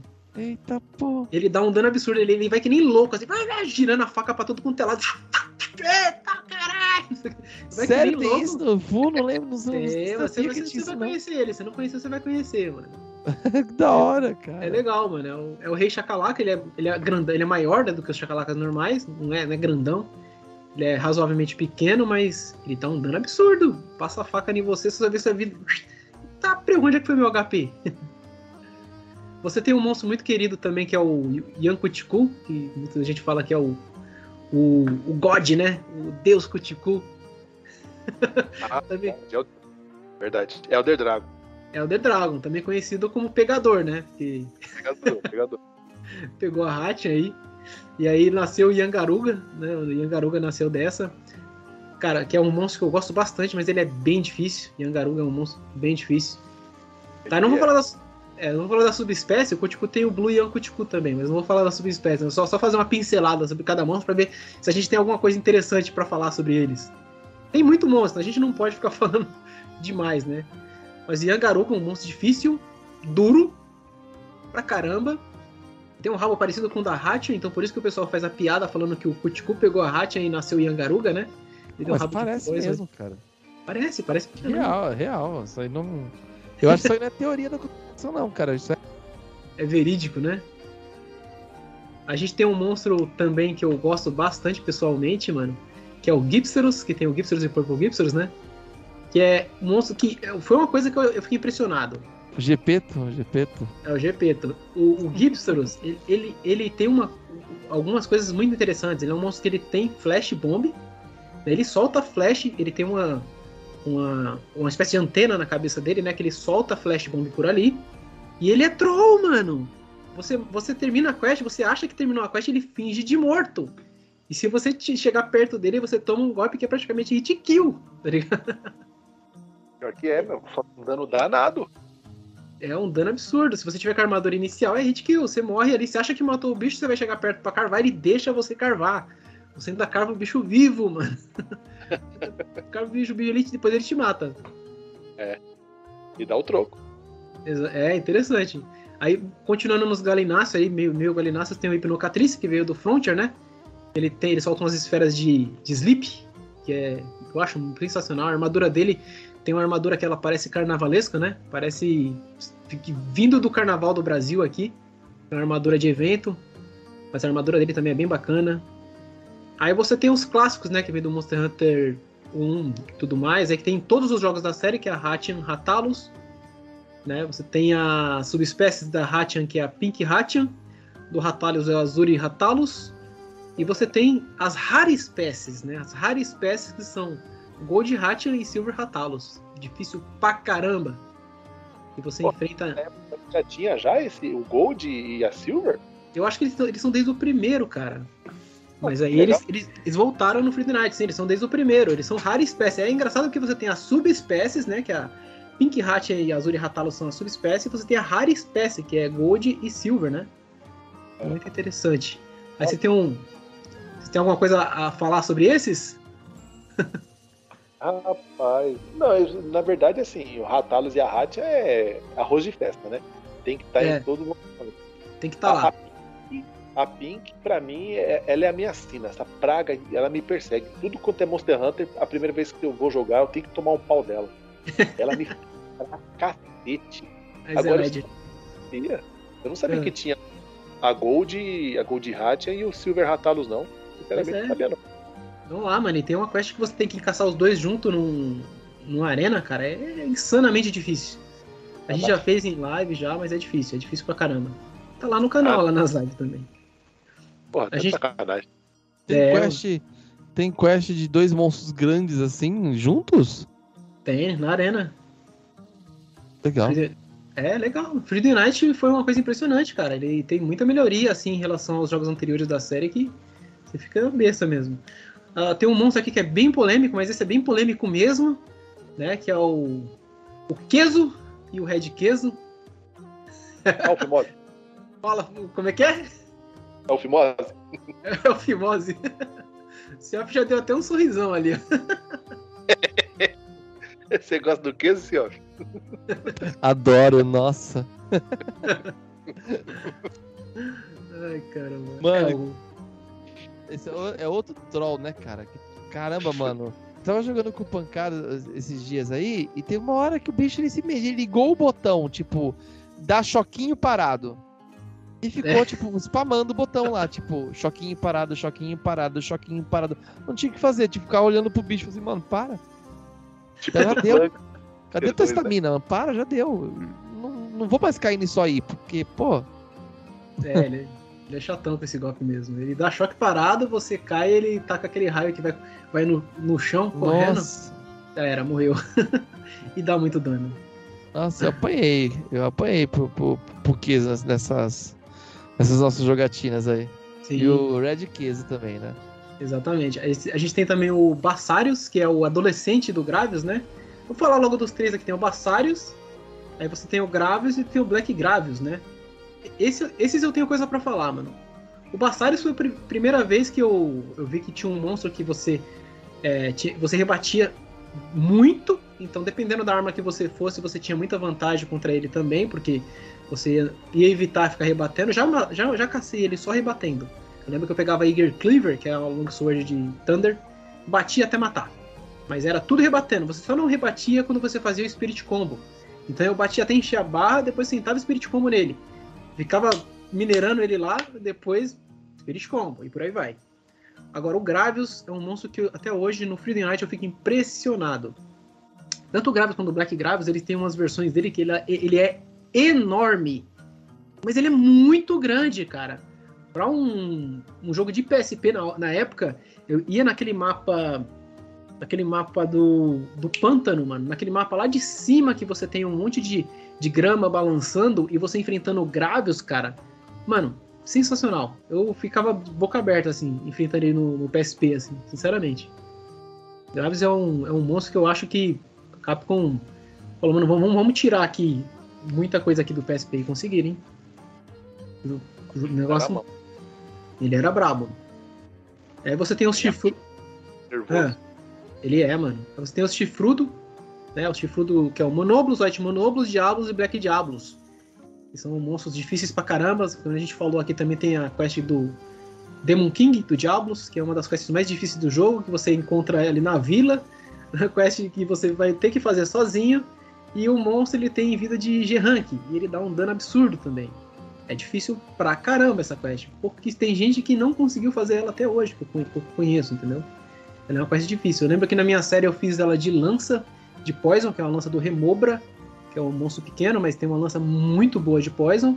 Dá muito Poison e a ideia era bater o máximo possível, colocar Poison e por aí vai. É bem embaçada essa quest, embaçada. Você chegou a fazer essa quest, Henrique? Eu não, nem cheguei nela ainda, não. É, então. Seoff acho que não chegou também, né, Seu? É difícil. Mas com o Monoblus eu passei muita raiva, cara. Jogando contra o Monoblus ali, ele dá nada, sabe? Assim, e não chega a ser tão nervoso quanto a, a Black. A Black Diablos. Mas o Monoblus eu passei um nervoso danado. A Black Diablos, ela também é um bicho infernal em qualquer, em qualquer jogo, né? No É. Freedom Night ela é capeta, cara. Ela é muito difícil. Sim, e, e- e é interessante pontuar, que nem você, você- você falou, foi bom você ter falado, que o Diablos é o macho, Black Diablos é a fêmea, né? É. Não é subespécie nesse caso, aí seria macho e fêmea. A gente tem isso no caso do Ratalos e da Hatchion também, né? Que é macho e fêmea. É, mas a, é, a, Black é embaçada mesmo. A Black, em todo jogo que tem ela, ela é bem mais difícil. Eu acho ela bem mais difícil do que o Diablos. Ela é, ela é, ela é mais nervosa, né? Ela, tipo, ela, ela vai pra onde Normal. o nariz dela ela vai pra onde o nariz dela aponta, tipo, o nariz dela apontou para ali, ela sai correndo. Ela não tem aquele aquele igual o Diablo. Os Diablos tem hora que ele corre, aí ele para, ah. vira, olha e corre de novo. Ela não, ela corre já virando. Ela vira, ela vira, ela vira correndo, cara. Que, que é isso? Normal. Ela, ela, desce muito pra terra Uma também, macho, que você não consegue fêmea, fazer nada. Normal. normal. Ai, é, então. A gente tem o, o Tigrex também, que é um monstro sensacional aí, né? Eu acho. É. Se eu, se eu não tô enganado, o Tigrex ele é capa do Freedom 2, não é? É, do Freedom 2 ele é capa. É, então, ele veio no Freedom 2 e depois no Freedom Night veio o Nargacuga, né, como capa. É, é isso mesmo. Interessante aí, ó, tá vendo? O Tigrex veio, continuou, né, no caso, como é um upgrade, ele continuou. É engraçado que você joga no Google Freedom 2 ele acha um monte de fone de ouvido. que merda. Mas é, Tigrex, monstro que a galera já conhece bastante, né? Largo pra caramba, chato pra caramba, e é isso. Nargacuga que veio como capa, monstro rápido pra caramba, ágil, parece uma pantera negra, né? Dá umas rabadas violentas, bonito pra caramba mesmo. Quando ele quando ele fica nervoso, o, o olho dele sai aquele, aquele brilho vermelho, né? Que conforme ele Darth Vader. Exatamente, mano. Total então, Darth Vader. Espada Darth Vader. Né? É. É um efeito muito, muito bacana mesmo. Você enfrentar ele no mapa ali de noite, ali você. Você, fica, você tem até medo. Já, já imaginou você encontrar uma praga dessa no meio do caminho, assim, na vida? Não sei, tá é doido. Cara, ele, tem, ele é um bicho que bota medo, cara. Ele bota, ele bota medo sim. Ele é rápido, ele dá muito dano, ele taca espinho em você, ele dá uma rabada que é praticamente hit kill, dependendo do, do que você tiver lá equipado. Ele é realmente um monstro que merece estar como capa ali, viu? Merece mesmo. Merece. A gente tem o Acantor e o Camus, que são os brothers ali, né? Um é do fogo, outro é do gelo. O Acantor já estava no Freedom 2, o Camus ele veio aí no Freedom Unite, né? É, monstros Gigante. gigantes. E a luta é outra que me impressionou graficamente, é a luta do Camus no Freedom Unite. Porque diferente da, de outros Monster Hunters, um pouco diferente, você tem um, um, uma tempestade de neve muito espessa e da forma que eles conseguiram colocar isso no PSP, cara, é uma coisa que até hoje eu me impressiono, sabe? Que no PSP você é, é uma neve tão espessa que você quase não você não vê muito longe. Mas o Canos é um monstro grandão, ele tá ali, ele tá com uns blocos de gelo enorme na sua direção. Tem um, um ataque lá de, de sopro também forte pra caramba. Se eu não tô enganado. que às vezes eu confundo também com a Cântaro, que também tem um ataque desse, mas é, assim, graficamente falando, é um jogo, é um monstro que eu fico impressionado também por ele estar no Free Night. Por ter um, monstro desse, desse, dessa escala no, no, PSP. Tem um monstro chato pra caramba que é o Cefadrome, que só fica na areia, maldito. Você vai pra quest é outro... sem. Hã? Outro bicho chato também, né? Nossa, esse é chato pra caramba. O Seoff não gosta dele também, não. A gente foi na caçada lá, eu, o Seoff e o Kami lá. O Kami que levou levou as Sonic Bomb lá, salvou a nossa vida, porque senão eu tenho que ficar correndo atrás de nem idiota. Nossa, o bicho é muito chato, cara. É, ele é chato pra caramba mesmo. Não é um bicho que. Cara, uma coisa que, que. Uma crítica que eu tenho é que. Não é uma crítica, né? Mas, tipo, tudo bem, você tem que ir preparado, né? Tem que ir com as coisas certas para você matar o bicho, né? É, até umas bombinhas no chão, você coloca as bombinhas no chão, também pega no, no, no cefadrome, né? Sim, as mini barrel bomb lá. É, você coloca no chão e quando ele passa, ele, ele explode. É, é, e ele sai do, do, do coisa. Tem Aí. várias maneiras de tirar ele. Mas se você vai desavisado, assim, tipo. Eu fui fazer a primeira quest dele lá, tinha que fazer. Pegar, acho que. Oito Piscine Livers, eu acho. Mano do céu. Eu usei todos os itens que eu levei e eu não tinha pego os itens, que ainda tem. Drop é randômico, né? Você vai lá carvar o bicho e não pega. Não pega Sim, o item. não pega, mano. Então, putz, cara. Putz, é, eu usei todos os itens e depois que lá correndo que nem bobo atrás. É, é, é, quest que você fica atrás dos bichos que nem bobo por 40 minutos, né, mano?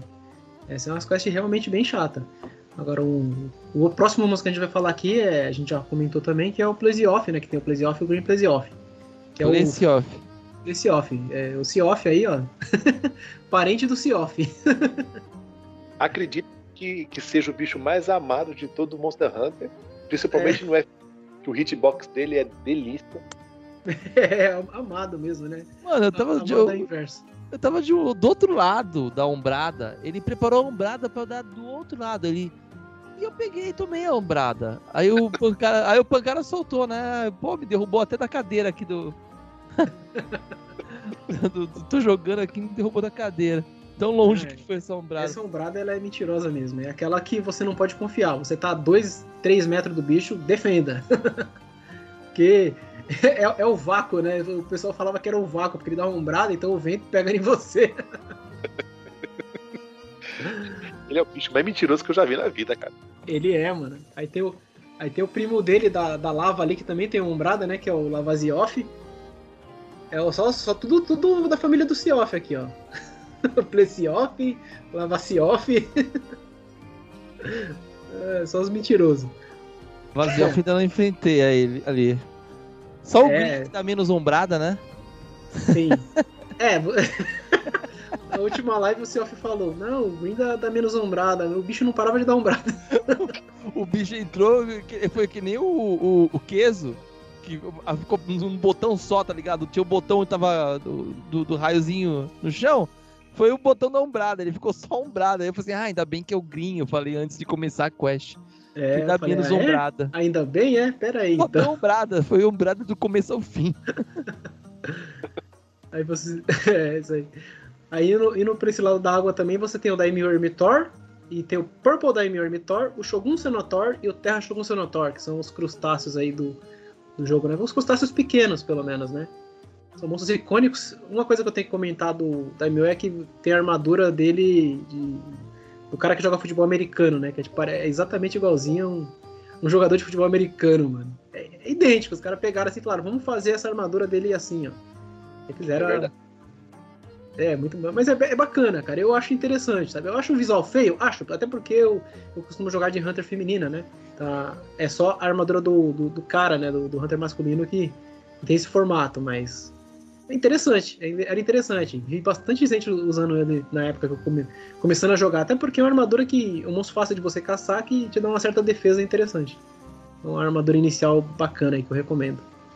Né? E, as, e as armas do Shogun são maravilhosas para pierce, armas que tem bastante afiação, porque como ele tem lâminas, né? O Shogun ele é tipo um, um crustáceo ali tunado, né, com a, com a garra afiada. Então ele, ele é muito voltado para isso, né? Tanto a armadura dele quanto as armas tem bastante é, perfuração, é, bastante afiação. São muito bacanas mesmo. É, de crustáceo a gente tem o Shengauren, grandão, né? Que é um crustáceo enorme que ele carrega ali o, o casco de um, um a cabeça de um Lao Shanlung, né? Na, nas costas dele.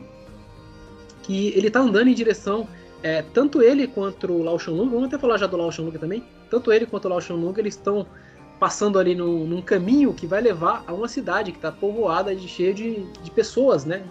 Seres humanos lá vivendo, tal, Wyverians também.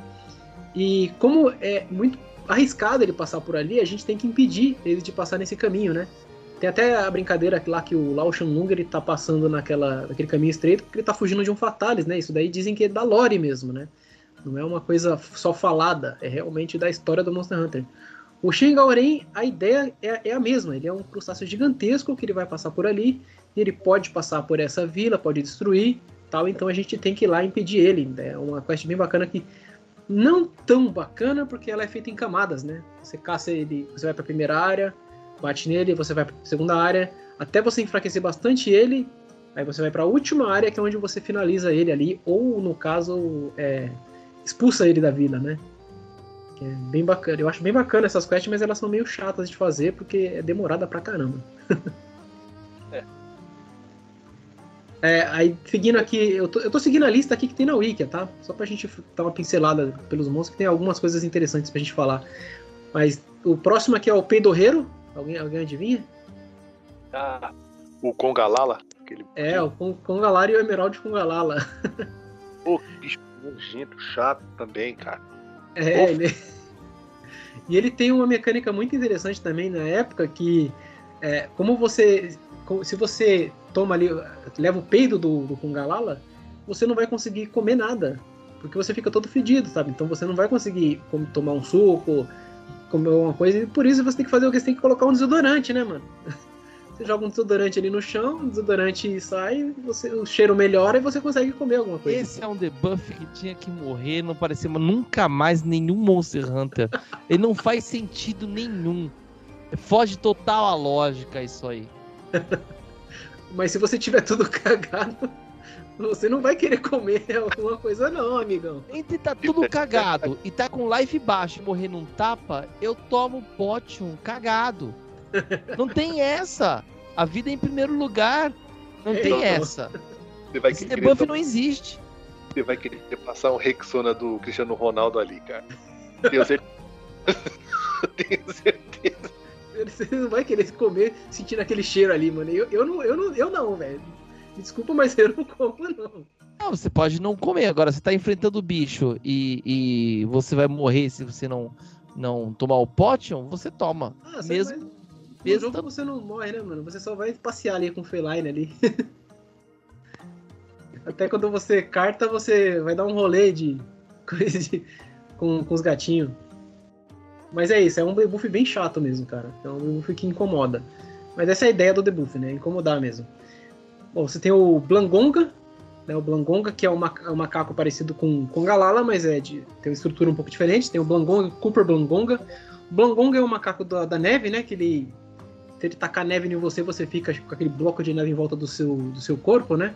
Aí você tem que sacudir que nem maluco ali o analógico para poder se livrar, porque ele impede a sua mobilidade, né? Você fica com mobilidade reduzida. Né? E o Cooper Bangonga é, é uma é, subespécie do, do Bangonga que você enfrenta no deserto. Né? É bem diferente.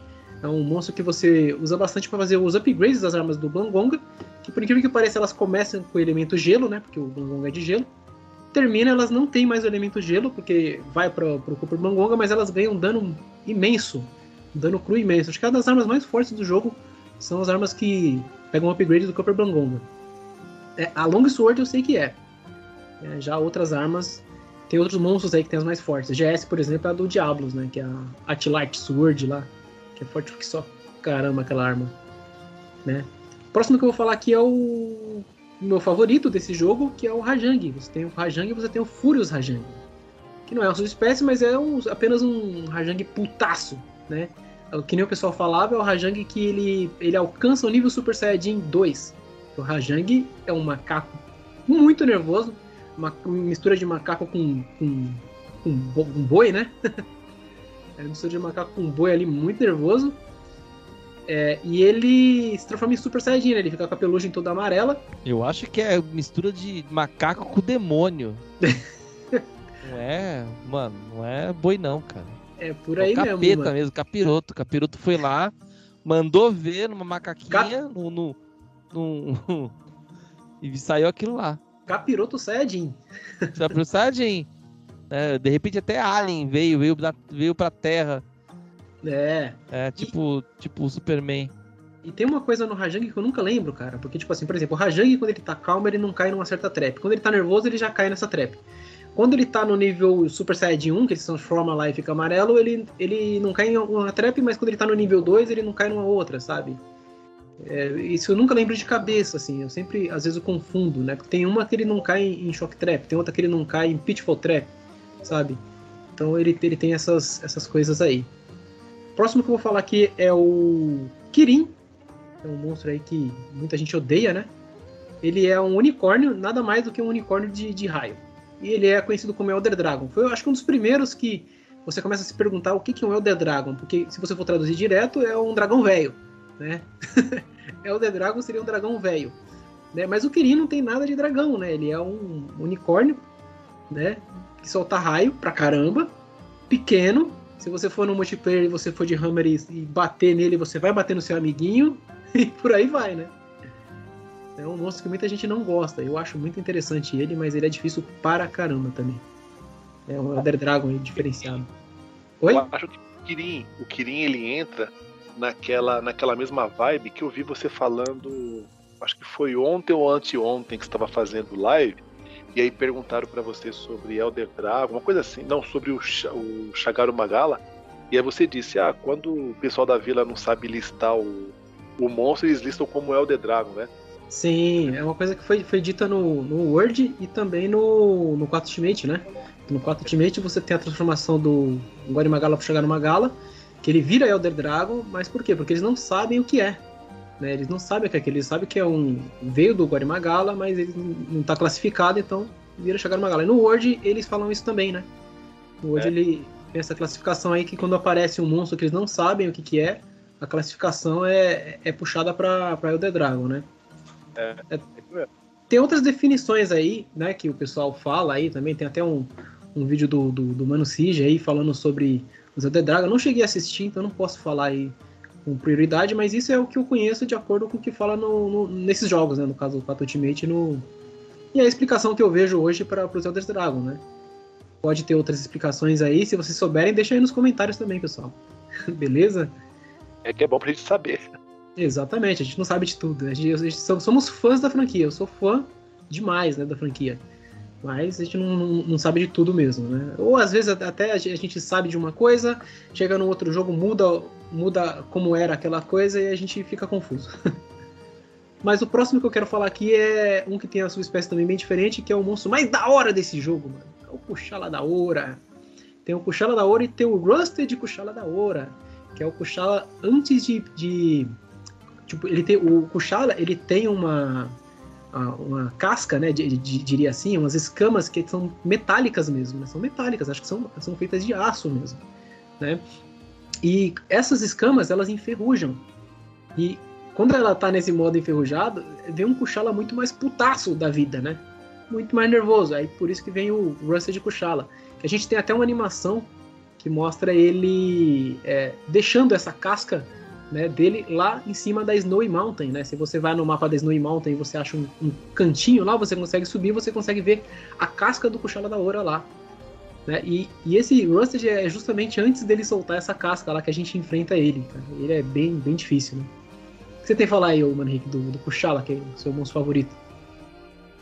Não, eu ia falar mesmo, é, que você acabou de falar aí sobre sobre encontrar ele, né? Aquela casca dele lá no alto lá da, da montanha. E era isso aí que eu ia falar mais à frente, né? Sobre os cenários, ia falar sobre isso que até então nunca tinha visto em outro Hunter. Hoje em dia, você não vê assim, por exemplo, é, uma, uma, uma, uma, um monstro que tenha trocado de pele assim no cenário que nem foi do Cuxalá da Hora, né? Que lá em cima você encontra o Cuxalá da Hora e você ainda encontra ainda um, um troço lá que você pode pegar dentro daquela casca dele lá que ele vai meio que drenando a sua vida, né? É verdade, verdade. É uma quest parecida com a de você levar ovo, né? Mas você leva realmente aquele. É, uma espécie de powder, né? uma espécie de. Uma coisa que você pega lá que ela realmente vai drenando na sua vida. É bem interessante. Bom, é isso então sobre o chá. Tem, temos também aí o Camilius, né? Um monstro, um Elder Dragon também bem conhecido. É baseado num. Como é, que é o nome do bicho mesmo? Camaleão. Eu pensei que você ia falar Boy Jorge. Que Ué? Tirou de onde isso? Calma, calma, calma, calma, Camille. Ah. Come and go. É verdade, é verdade. Tem, tem razão. Tem razão. Não tinha lembrado disso. Mas o Camille é um monstro que ele fica invisível ali, né? Você tem que lutar com ele, ele solta poison pra caramba. E conforme você quebra o chifre dele e o rabo, ele vai perdendo a capacidade de ficar invisível, né? E você consegue ver ele melhor ali na luta. Eu lembro que para você perceber onde estava o Camillus, a gente fazia algumas coisas. Ele pega poison, se tipo, você for com arma de poison, é, você precisa olhar onde que tá a bolha de poison, que a bolha de poison sempre vai estar na cabeça dele, né? Ou, se eu não me engano, o Flash Bomb também, se eu não me engano, ficava as estrelas na cabeça dele, dava pra você perceber. E outra coisa é a mobilidade mesmo, você vê onde que. É, o som também ajuda bastante no jogo. Se você vê se ele tá pra direita, se tá pra esquerda é, quando ele desce assim, sai aquela poeira do, né, no mapa, assim, você consegue ver onde é que ele tá. Mas é uma luta bem interessante, o Camillus. Aí você tem outro casal aqui, que é o Lunastro e o Teostra. brabíssimos leões de fogo, leoa e leão, leão de fogo, né? Que são, são, são pedreira, né?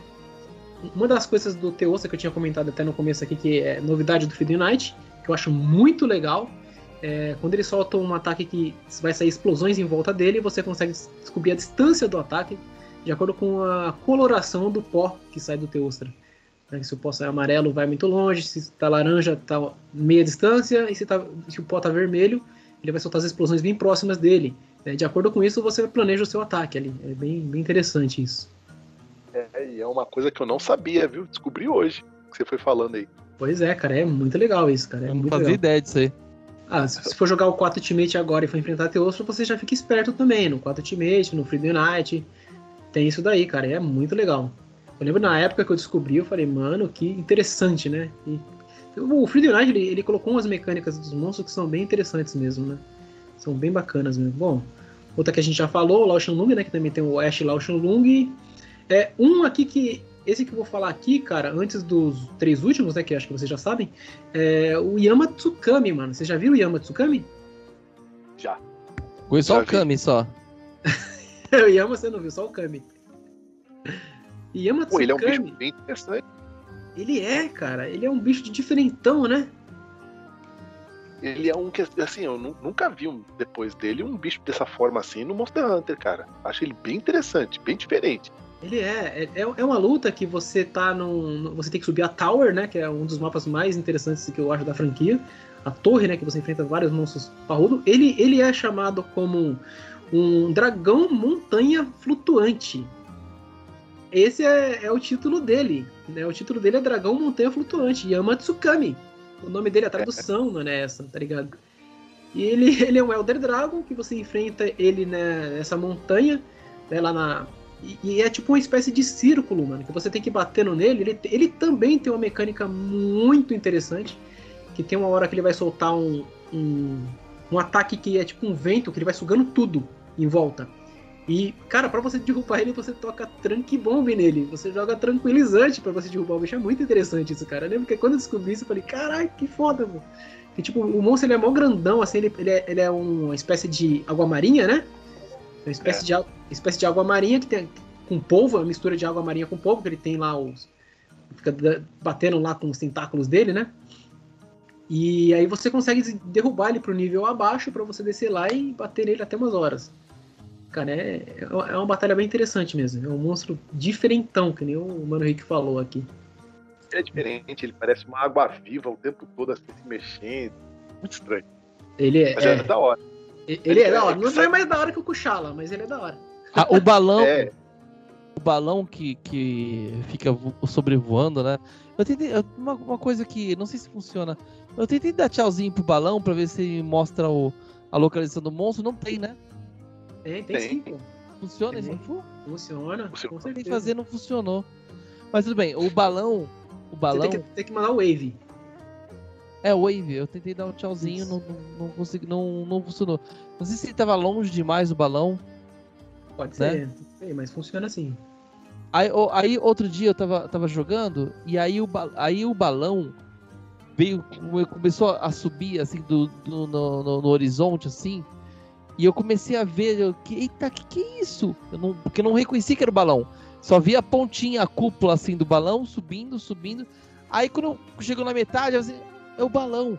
Cara, sabe o que isso lem- lembrou? Lembrou ah, aqueles bagulho lá do. do...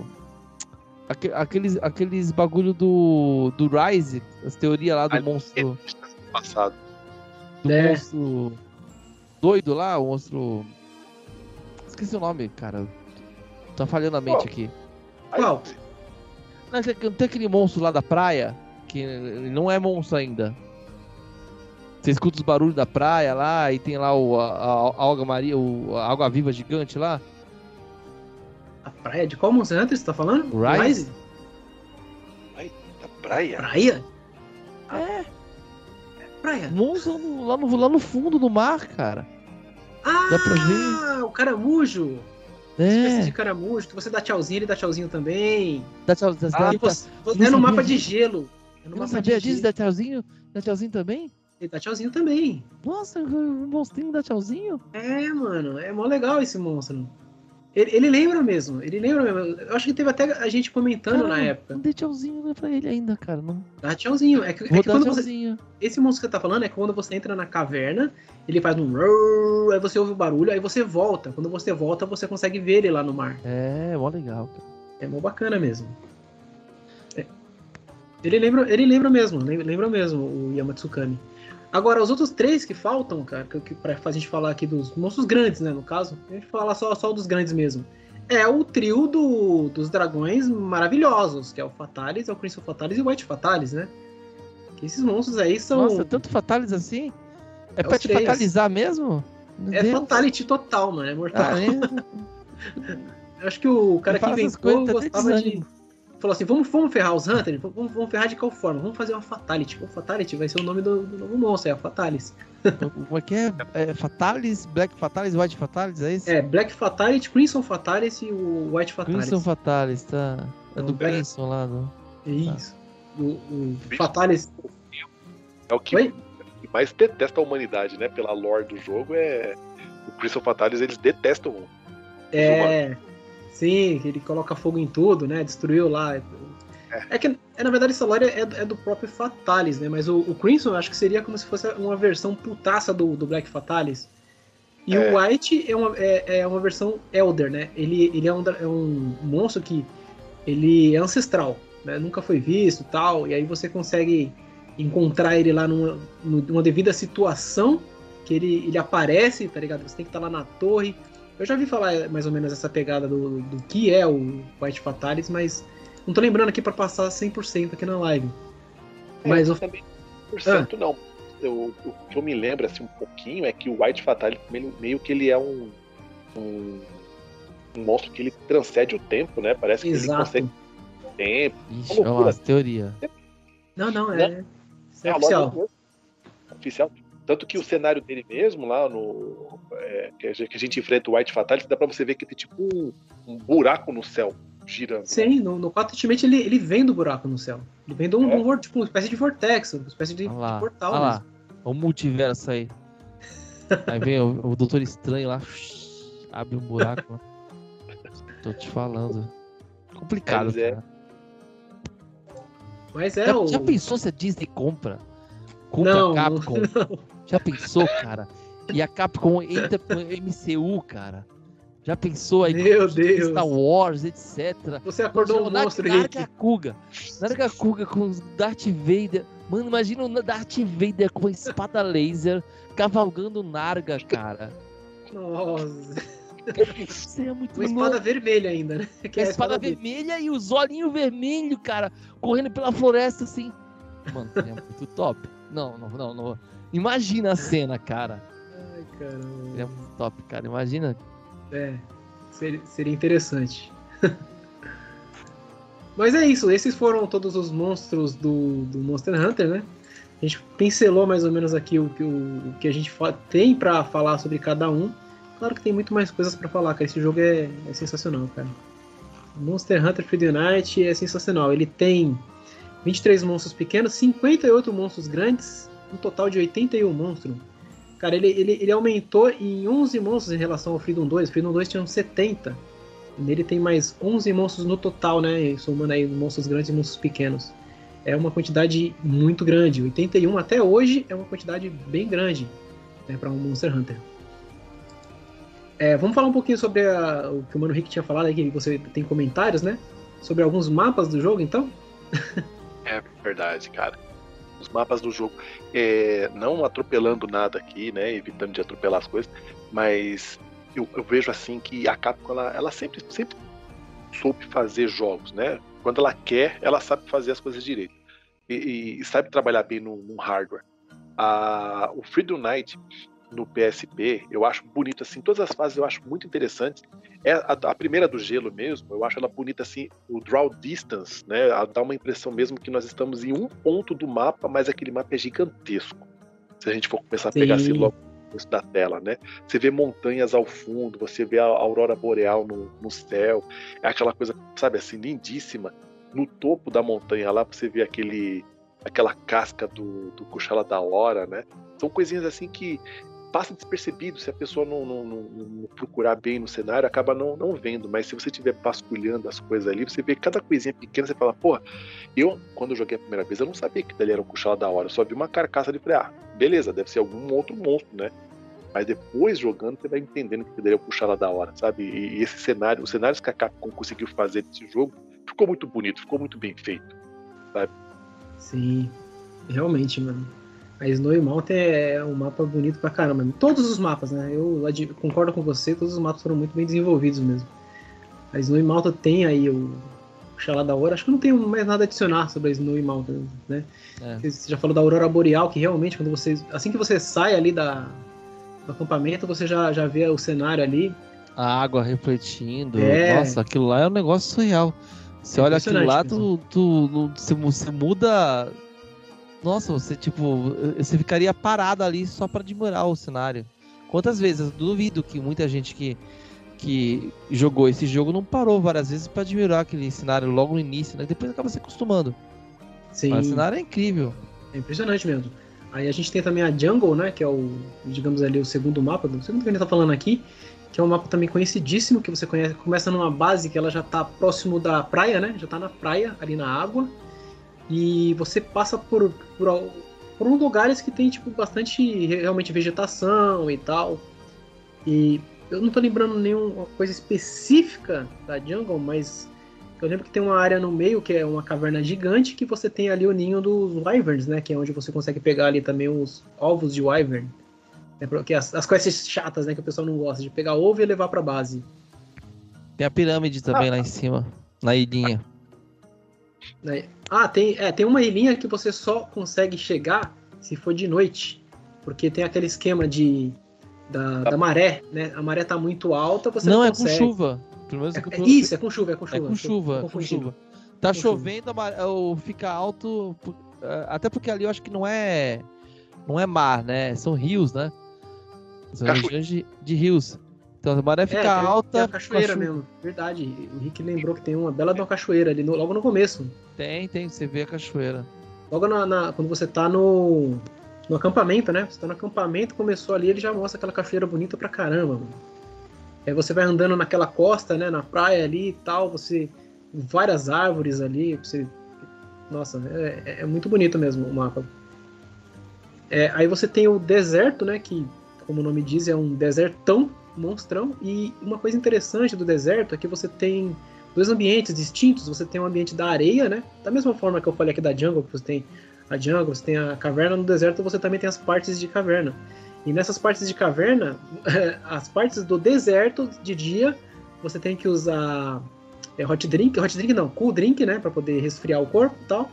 E se você entra dentro da caverna, você tem que usar hot drink, porque dentro da caverna é, é gelado, entendeu? Então você tá num ambiente que você tem que usar ali as duas bebidas. A gente não comentou, mas nas no Mountain você tem que usar hot drink, né? Pra não descer a estamina mais rápido.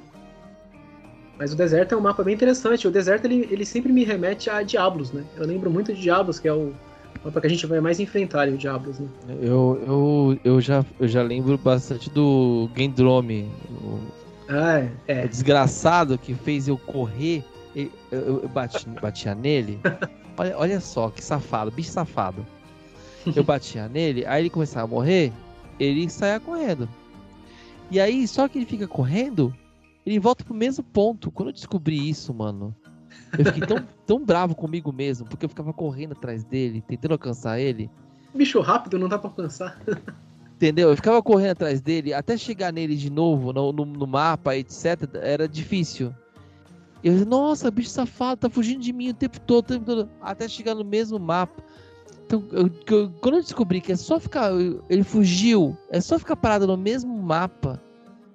Caraca, eu, fiquei tão, com tanta raiva desse bicho, cara. tanta raiva que agora não importa. A quest não é de matar ele, eu mato ele. Entendeu? Não é matar pra matar. Vou lá e mato o bicho. Porque, mano, bicho safado, cara. Fez eu correr uma, umas duas vezes, umas duas quests correndo que nem maluco lá, que eu queria fazer o set dele na época. É, realmente. e é um mapa que você começa no, no acampamento, você, você, se, você se joga num poço, né? Literalmente. É.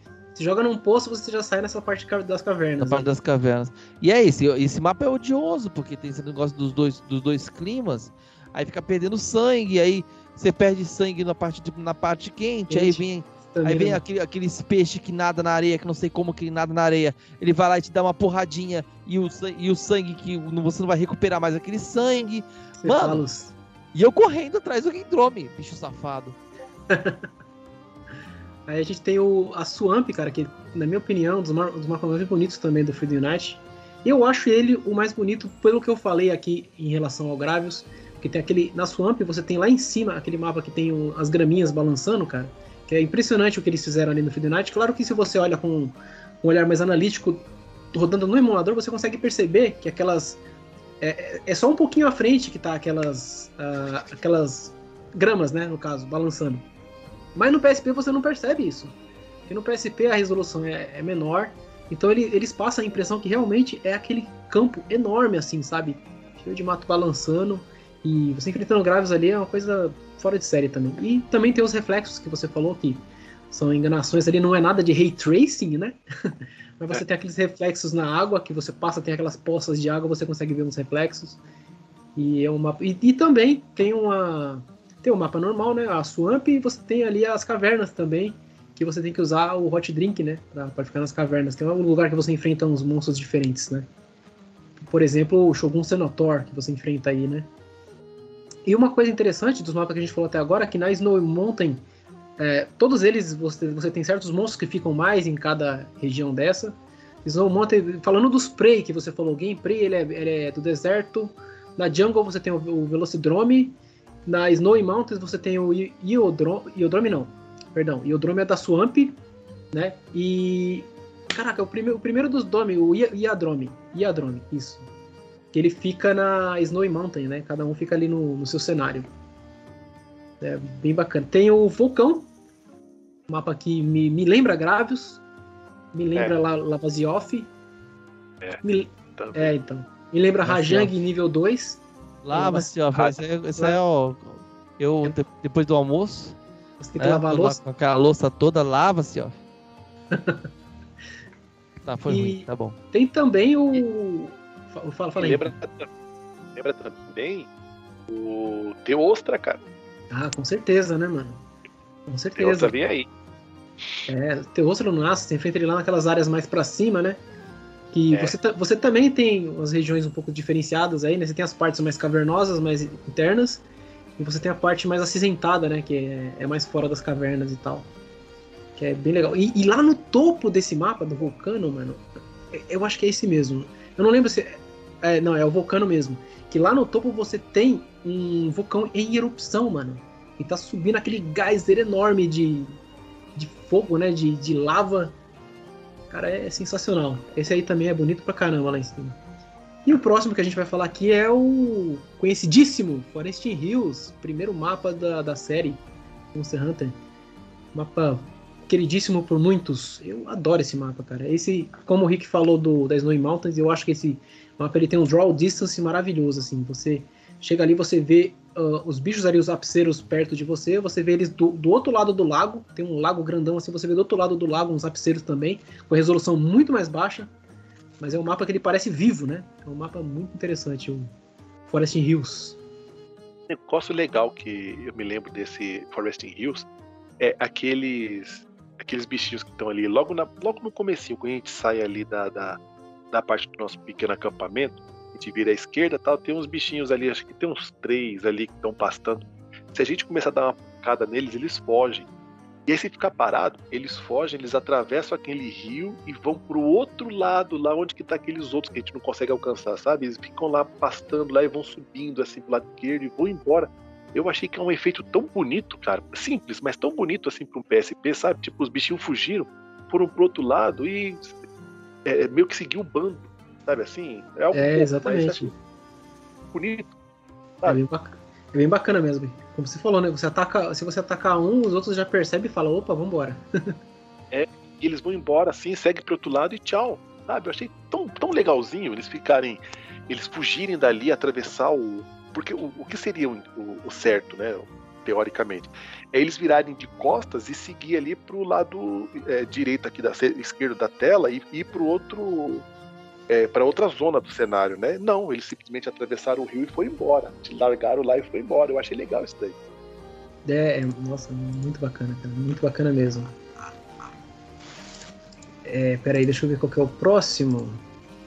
Eu tava puxando aqui, eu acabei abrindo a página do, do, do Freedom 2 e deixei no Freedom 2, não é o Freedom 2 que a gente vai ver, é o Freedom Night, mas os mapas são os mesmos, né? Só muda algumas coisas, porque no Freedom Night você tem novas localidades. É, depois do, do vulcão, aí a gente tem a. Eu tô seguindo aqui a, a, a sequência que eles têm aqui na Wiki, que é mais fácil para se orientar. A gente tem a Great Forest. Ah, eu falei Forest Hills, né? A gente tem a Great Forest, que é uma floresta imensa, ela aparece acho que só no High Rank, se eu não me engano, né, que é um mapa que ele, eu não tenho certeza, mas esse mapa eu acho que ele tem também no, eu tenho certeza assim, ele tem no, no Frontier, o Frontier tem a maioria desse, dessas regiões, né, um pouco diferenciado e tal, mas tem, e é um mapa que ele tem uma densidade de árvores enorme, essa Great Forest aí. Não, não como um outro que a gente vai falar ainda, mas ele tem umas árvores bem grandes mesmo. Tem lugares que a caverna que tem nele você entra dentro de uma árvore gigante, né, que tem no meio do mapa. É uma árvore gigantesca que você entra, o mapa que você enfrenta o é aquele mapa que você enfrenta o Nagakuga, né, o Great Forest. Você enfrenta bastante ali o Nagakuga, principalmente a versão de, de G-Rank. É um mapa também que eu lembro bastante enfrentar o Hipnocatrice. Enfrenta lá naquela parte de cima lá do, do mapa lá, que também tem um draw distance muito bonito que você tem, é, você tem é, ele, ele, é uma floresta grande, mas ali na parte de cima você tem uma espécie de pântano que você consegue ver assim mais para frente que tem umas águas, tem um, aquelas plantinhas em cima da água, sabe? É bem bacana também esse mapa. O, o outro que, que a gente não falou aqui também é o Old Jungle. A Old Jungle é um mapa. Peraí. Tô até vendo aqui, porque às vezes a gente fala, mas tem que dar uma olhada. Ah, é verdade. A Old Jungle, é, esse sim, tem uma densidade muito grande de árvores. Tem umas partes que você não consegue nem ver o monstro direito. Se a, se a câmera sair na frente de um de uma folha de uma árvore, você não consegue enxergar direito. Eu lembro que o que eu lembro de enfrentar na Old Jungle é Queso, só que o Queso você enfrenta na, na, na árvore, na parte da caverna, que é aquela caverna que tem passando água embaixo, sabe? Tá passando uma uhum. água ali que você consegue ver o reflexo, você fica até meio confuso, porque você anda com o personagem e a água ela tá se movendo também. E aí você meio que às vezes você perde um pouquinho ali qual é a distância que você tá do monstro, se você tá andando rápido demais ou devagar. Verdade. Fica um pouco confuso. E você faz a quest também de enfrentar os dois Plesioff, acho que dois que vêm Plesioff da, da, da Necote, da vila, que você faz nesse, nesse, mapa. Ele tem muita árvore no caminho, tem muita, muita árvore. Tem um, tem um lugar assim que você tem um monte de árvore pequenininha, fica até um pouco difícil a visibilidade. É, é complicado esse mapa. Não, Mas... ele, ele, é difícil mesmo porque parece que ele tem até uma neblina nele, né? Tem. Sim, é tem. meio acinzentado, é muito fundo, dá para se perder fácil nele. Ah. A, a, parte de orientação vai pro Beleléu. Essa... Tem uma Dois parte que você... off, mano. Pra quê, cara? Capcom, pra quê, cara? Não, dois juntos? Não. É, tem uma parte muito bonita que você entra tem, numa caverna e você sai num, numa parte que também tem um chão assim coberto de água e tem uma, umas cachoeiras pequenininhas assim, muito bacana nesse mapa também. Então, o próximo é o tem... Oi? Rapidinho, esse mapa tem, tem um. como se fosse uma pirâmide, né? Tem umas cabeças assim no chão também, parecendo. Ah, verdade! É... Tem tipo uns totem, né? No meio do caminho. Isso, isso. É, tem tipo uns totem, é verdade, verdade, bem lembrado. Tinha esquecido desse detalhe do mapa. É legal. É, o próximo é o que veio do, dos monstros anteriores também, né? Da mesma forma que a Old Jungle. É o Old Desert. O Old Desert é chato. É um mapa que veio do Monster Hunter 1. Aquele mapa que você começa na, no acampamento, você já tem duas áreas bem grandes de desérticas ali na frente, que é dois quadradão. Você sobe para uma, depois você, se você for para a esquerda ou para cima, você vai para outra área. É um mapa que eu detesto. que eu é. tenho, tenho pesadelos com a Black Diablos e enfrentar Black Diablos nesse mapa. Puta, pode crer. É aqui que ela aparece. É, é porque aquelas. Exatamente. E, e ela aparece aí e, e, aquela parte de cima do mapa É, você tem zonas pequenas e aquelas zonas elas são muito interligadas, tem muita ligação de uma para outra e às vezes você se confunde, cara. Se você não tiver pegado o mapinha lá no acampamento, você se perde fácil ali, tá ligado? Ou você tem que decorar, porque tem tipo muita interligação. Você entra num lugar, você sai num lugar que não é aqui, aí entra numa outra parte, vai para outra. Eu não curto muito esse mapa não. Mas visualmente é. falando, ele até que é um mapa interessante. É um mapa bonito. Aí você tem a, a Old, Old Swamp, só, só, só os tiozona aí, ó. Old Swamp também, que veio da, das gerações anteriores. Tem tudo isso no Freedom Night, mano? Tem tudo isso, cara. Caraca, esse, mano, esse jogo, é, esse jogo é completíssimo, tô falando pra você, é impressionante. Ainda aí. Pois é, esse Nossa, não viu esse mais, Eu acho que é o jogo com mais mapa que tem, porque... É, agora, que nem o Rick falou, esse daqui é muito mais claro, você vê a neblina. É, quer dizer, é muito mais claro, não é muito mais escuro, né? É muito difícil de ver. Mas você tem a neblina, você tem também o, a caverna, que é gelada, né? Você tem a, a, parte, como ele é uma swamp, você tem uma parte também que você tem bastante água, assim, junto com, com a vegetação, e você consegue ver uma espécie de reflexo. É um mapa que também eu lembro bastante de enfrentar o Gravius normal, o Gravius normal, eu lembro de enfrentar o Oceanotor. É, também tem uma área, que nem no, no Swamp normal, que você tem aquela plantação tipo um monte assim de, de mato balançando tal, que é, é bem bonito. É um mapa muito, muito bacana. E, não sei se vocês se lembram, mas nessa parte que tem esses matinhos balançando, no fundo dá para ver é, aquela névoa passando e lá em cima, meio escondida, um pouco escondido pela névoa, eu não sei se aqui dali são árvores ou são tipo templos. Vocês já chegaram a ver? Você já lembra vi, disso daí? cara, é enorme. Lá no fundo, né? Parece isso, isso. Árvores, árvores gigantescas. Realmente é muito interessante esse mapa. É. É. E aí, juntando aos tiozão aí, né? O, jun, se juntando a Old Jungle, Old Desert, Old Swamp que a gente falou, a gente tem o Old Volcano. Que na verdade eu acho que eu estava confundindo. Não é no Volcano que você tem o vulcão erupção, é no Old Volcano. O Old Volcano que lá no topo dele você tem o vulcão erupção. Exatamente, eu estava confundindo. Eu falei besteira ali, pessoal. Me desculpem. Verdade. Mas é no Old Volcano que você tem o vulcão erupção. E ele é muito. Ele é bem parecido com o vulcão normal, né? Ele é bem parecido, as áreas são bem planas assim. E é nesse que você enfrenta o, o Rajang nível 2, não é no, no vulcano normal. É, o vulcano normal me remete que nem você falou mesmo, a Lunastra a Teostra, né? Aí sim, mas o Old Volcano que você enfrenta esse outro Rajangão. Tem muito mapa, Siof, como você tá vendo, né? Tem, tem os novos e os, os velhos, tem os Old aqui, ó. Dá pra você ir lá enfrentar o, seus, seus, seus parceiros aí, o Lavacioff e o Plecioff. meus primos, meus primos. É. Aí tirando esses mapas que são os mapas que você vai para as caçadas simples, que são os mapas grandes e tal, você tem os mapas que são um pouco mais compactos, que você enfrenta uh, geralmente os Elder Dragons, monstros maiores. Um deles é a Fortress, que é a fortaleza que a gente comentou que você enfrenta o, o caranguejo gigante, que é o Shengaoren, e você enfrenta também o Lao Shanlung, né, ou, ou a subespécie do Lao Shanlung, né, também. Que é justamente um caminho que você... É uma fortaleza que ele foi feita para impedir que esses monstros eles venham por esse caminho para não passar pela cidade. Então eles fizeram essa fortaleza gigantesca, né? Você enfrenta esses. Tem uma outra também que é o a Town, que ela, ela apareceu no Monster Hunter 2 e também é um lugar muito poderoso para você enfrentar os Elder Dragons.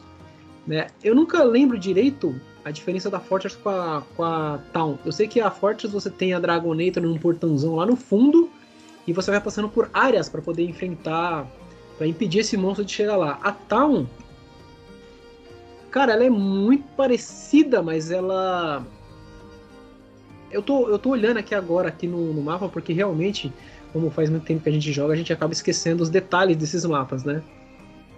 Ah, tá. A Town ela tem no, no até nos monstros mais recentes, que é aquela que você enfrenta, por exemplo, o Gogmasius, que ele tem várias áreas ali, que ele vai de uma área para outra, né? A Fortress é o que você tem quatro é, quatro partes, né? Que são tipo como se fosse um corredorzão, né? É um corredorzão que tudo é interligado ao lugar do acampamento e você vai para esses lugares para você poder impedir o monstro de avançar. A Town já é um, é um lugar que você enfrenta, por exemplo, o Rusted Cuchada da Oura, sabe? É uma fortaleza também, também é uma espécie de arena, né? Mas você enfrenta Rusted Cuchada da Oura, você enfrenta os monstros num ambiente mais fechado, né? Eu lembro, tem o Rusted e tem outros monstros que você enfrenta, mas eu não tô lembrando agora. Olha lá, no, no Monster Hunter 4 Ultimate ela é conhecida como Battle Quarters. É o mesmo mapa, só que, só que lá ela é conhecido como Battle Quarters. Né, que tem lá Dragonator. E nessa do Freedom Unite você não tem ainda aquele canhãozão que você tem no 4 Ultimate, né? Que é o Demolidor lá, o Demolisher, né? Demolisher Cannon. Aí beleza. Depois da Tower a gente tem a Tower, a Tower 1, Tower 2 e Tower 3. Então três Towers. A Tower primeira é um mapa que você sobe ela inteira até você chegar lá para enfrentar, por exemplo, Yamatsukami, né? Você enfrenta Yamatsukami lá, tem aquele, aquela parte circular e tal. A Tower 2 já é um lugar mais que você enfrenta alguns Elder Dragons, como o White Fatalis, né? Você enfrenta ali na, na Tower 2. E a Tower 3 você enfrenta alguns monstros raros também, que nem o a Gold Hatcha e o Silver Ratalos. Você tem quests que você caça eles nesses mapas, né? O que eu mais lembro deles é nesses mapas. Que, é, que fica meio que em cima das nuvens nessa essa tower. A Tower 1 é interessante que você começa vendo a, a torre subindo até passar das nuvens. Na Tower 2 você já tá lá, no, uma espécie de arena que tem no topo da torre. E a Tower 3 é a mesma coisa, você, só que a, a Tower 3 você não tá nessa arena. A Tower 3 ela é um, um lugar bem mais amplo, mas também fica nessas localidades, né? Meio que acima das nuvens, assim. Se você olha no horizonte, você consegue ver as nuvens apenas. São mapas bem, bem bacanas mesmo, assim. Bonitos. Magnífico, né? Nossa, sim, cinematográfico, né, eu diria. Cinematográfico, é lindo. É, sim, aí você tem o Castle Shade, que você enfrenta o Fatalis, né? Castle Shade você enfrenta o Fatalis, acho que é só, esse mapa acho que é só do Fatalis mesmo, Castle Shade, né? O Battleground, o Battleground já é um, você já enfrenta já uns dois, três monstros, não estou enganado. Eu lembro do Acantor, que você enfrenta no Battleground. Eu lembro também do Crimson Fatalis. Você enfrenta ele no Battleground, né, também. Não estou lembrando agora de outro monstro. Mas é um mapa, mapa pequeno, baseado mais no vulcão, né? Bem vermelhão e tal. Você tem a Snowy Mountain Peak, que seria o, pouco, o pico. O pouco não, o pico. o pico da, da, da montanha nevada, né? Da montanha de, de neve, é nevada. E nesse mapa você enfrenta, até onde eu me lembro, apenas o Candos. É o lugar que você vai enfrentar o Candos, que é monstro novo aí no Freedom Night. Né? Aí você tem a, os três tipos de arena, né? Você tem a arena comum, a arena pequena, básica, lá para você enfrentar alguns monstros pequenos. A arena. A, a, segunda arena. É que no caso a arena primeira ela é muito parecida com a segunda, mas a, a primeira ela, ela é, é mais igualzinha a arena do Monster Hunter 1. A segunda, ela já tem algumas diferenças, pouquíssimas. E você tem a Great Arena, que é uma arena bem maior, que é onde você enfrenta a maioria dos, dos monstros que você vai enfrentar na arena. O que me remete aos dois Rajang que você tem que enfrentar. Você mata um, chega o outro, e você tem que matar o outro também e tal. Né? Esses foram todos os mapas que tem no Freedom Night. É muito mapa, não é, Selfie? Caramba. não é não? Deixa, ó, só fazendo a conta aqui. 1, 2, 3, 4, 5, 20. Caraca, mano. 5. São 22 mapas, se você contar com as arenas. É muito mapa. Realmente o Freedom Night é um, é um jogo enorme. O mais engraçado é que eu acabei de. Acabei de receber uma notificação aqui de uma pessoa mandando mensagem para mim lá no, no meu canal, falando assim, mano, você não jogou nem 1% do jogo. E eu sei, eu sei. Não, aliás, eu achava que sabia. Agora vendo aí o, o, o Pancada falando aí tudo isso aí, eu, eu, eu, eu não tenho nem certeza se é 1%, cara. Tô, tô na dúvida. tô, tô achando que é, que é mais, viu? Que é menos, na verdade. É, mas o Cioff, o esse jogo tem coisa pra caramba. Se a gente for colocar no papel, tem jogos aí hoje em dia que não tem a metade do que esse jogo tem, pô.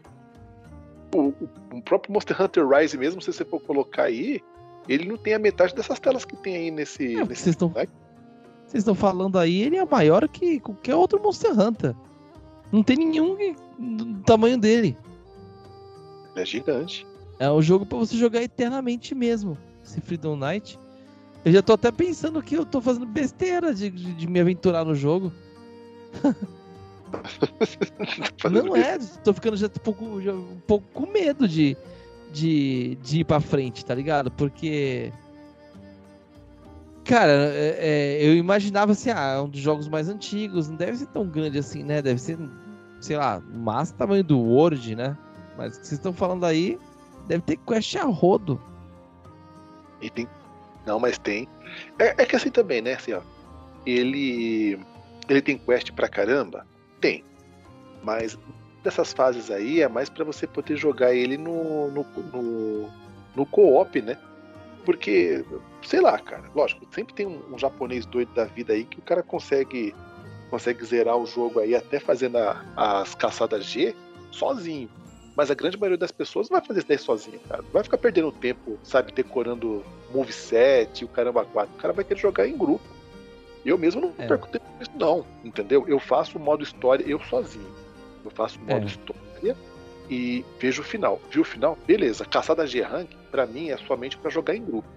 É, tem, tem, aquela galera que é solo player, né? Que quer, que quer solar o jogo mesmo. É, não. É, mas assim, eu, eu, não vejo. Tudo bem, a pessoa pode querer fazer isso como objetivo. É que nem tipo, fazer set pelado e fechar o jogo, o jogo com set pelado, entendeu? Essas coisas. Você cria seus objetivos, mas o jogo ele foi pensado para você jogar multiplayer. Tanto é que eu, eu lá, lá atrás, né? Eu parei, eu, eu dropei do jogo porque simplesmente não tinha amigos para jogar. É, e aí tinha que comprar um, do, um dogonzinho do Shrink Kai, acabei não comprando.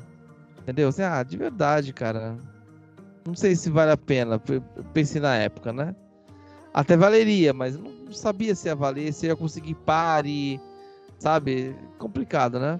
E eu, tipo, passava o dia inteiro na rua trabalhando, né? Só chegava em casa à tarde da noite. Aí eu, aí eu acabei dropando isso aí.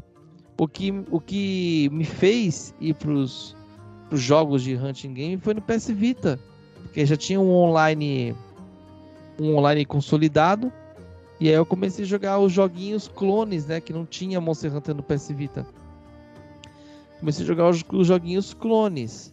E dali eu comecei a pegar gosto e tudo mais. E aí eu voltei pro Monster Hunter, né? E aí eu voltei pro Monster Hunter. E o Freedom Night, basicamente, tô voltando, eu tô voltando agora. Porque até então eu joguei, cara, eu fiquei fazendo quest repetida várias vezes. É, sem. Não, é sozinho, lá, lá atrás, na época que saiu o jogo. Eu ficava tipo, ah, é muito difícil aqui. Aí eu deixava pra lá, ia lá e ficava fazendo quest repetida para poder fazer um, um set melhor, etc. Tava bem devagarinho mesmo, sabe? Tanto é que eu já tinha várias coisas na, na, na minha na minha fazendinha, na Poké Fazenda lá. eu tinha várias coisas lá que não tinha no. Que, que, que, eu não tenho ainda. Entendeu? Tô, tô pegando agora. Que já comprei lá. E. Isso eu só tô pegando agora, entendeu? Lá, se eu não me engano, eu tô tentando lembrar quando eu terminei.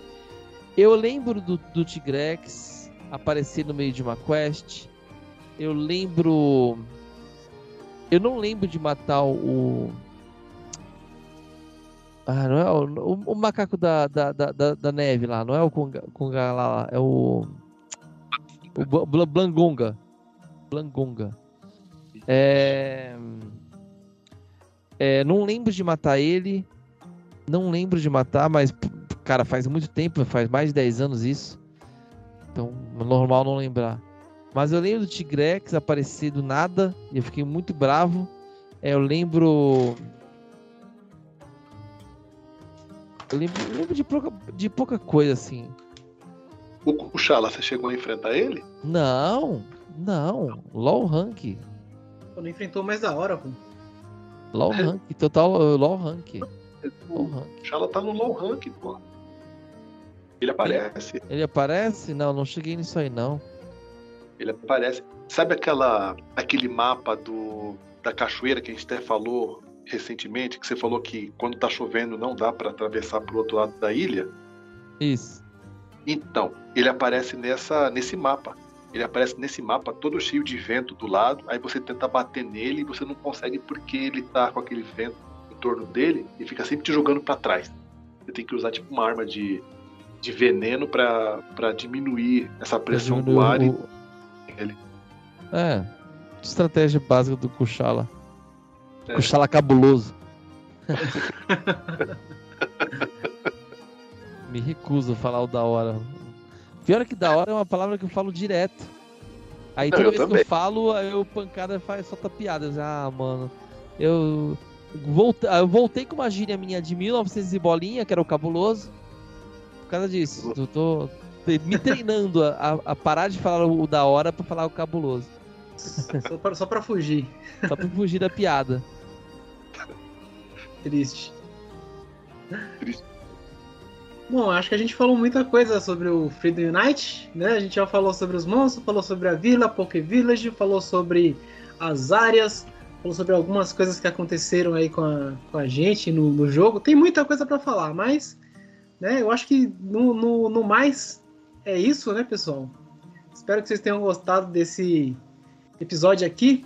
Né? Eu fiz até uma pesquisinha um pouco mais a fundo aí também, porque Freedom Unite é um jogo que eu amo muito. É um jogo que está no meu coração aí para sempre, né?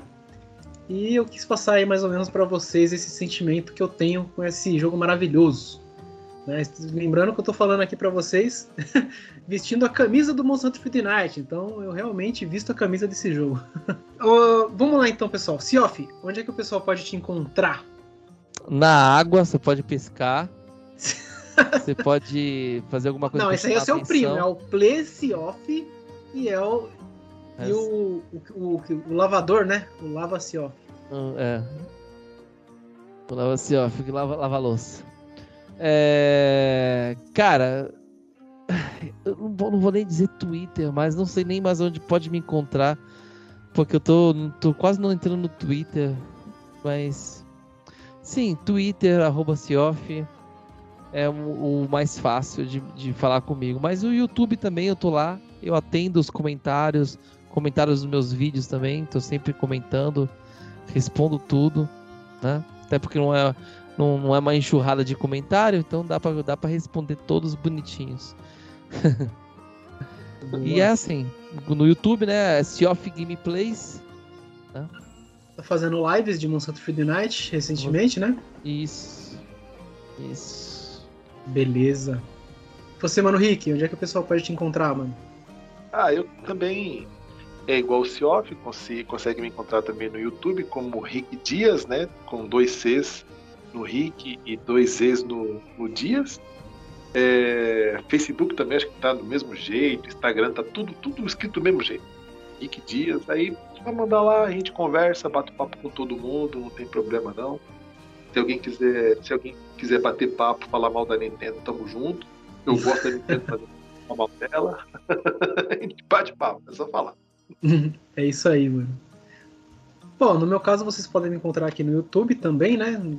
Pancada Plays. Eu também tô, também faço lives na plataforma Roxa, na Twitch, né? Lá eu faço lives. Ultimamente eu tô fazendo só de Monster Hunter Rise, mas, ultima, mas eu faço lives também de jogos retrô. Né? O pessoal também paga pontos lá para eu poder jogar outros games. É, eu estou também no Instagram, também como Pancada Plays. Estou no Facebook como Pancada Plays também. E tem uma página minha lá do canal, né? E eu acho que é isso. É isso então, pessoal. Espero que tenham gostado aí de conhecer o segundo jogo da franquia, um dos mais queridos aí pela, pela comunidade Monster Hunter brasileira e mundial também, né? É um jogo sensacional aí. Claro, um jogo que envelheceu, né? Mas na minha opinião envelheceu muito bem, né? E trouxe muita novidade aí para essa franquia que eu amo de coração. Deixem os comentários aí, pessoal, o que, que vocês acharam do, do podcast. Não esqueça de deixarem um like aí, na, independente da plataforma que vocês estiverem ouvindo ou assistindo. E é isso. Até o próximo podcast. Falou, pessoal. Falou! Um gritinho na masculinidade. Falou! Falou!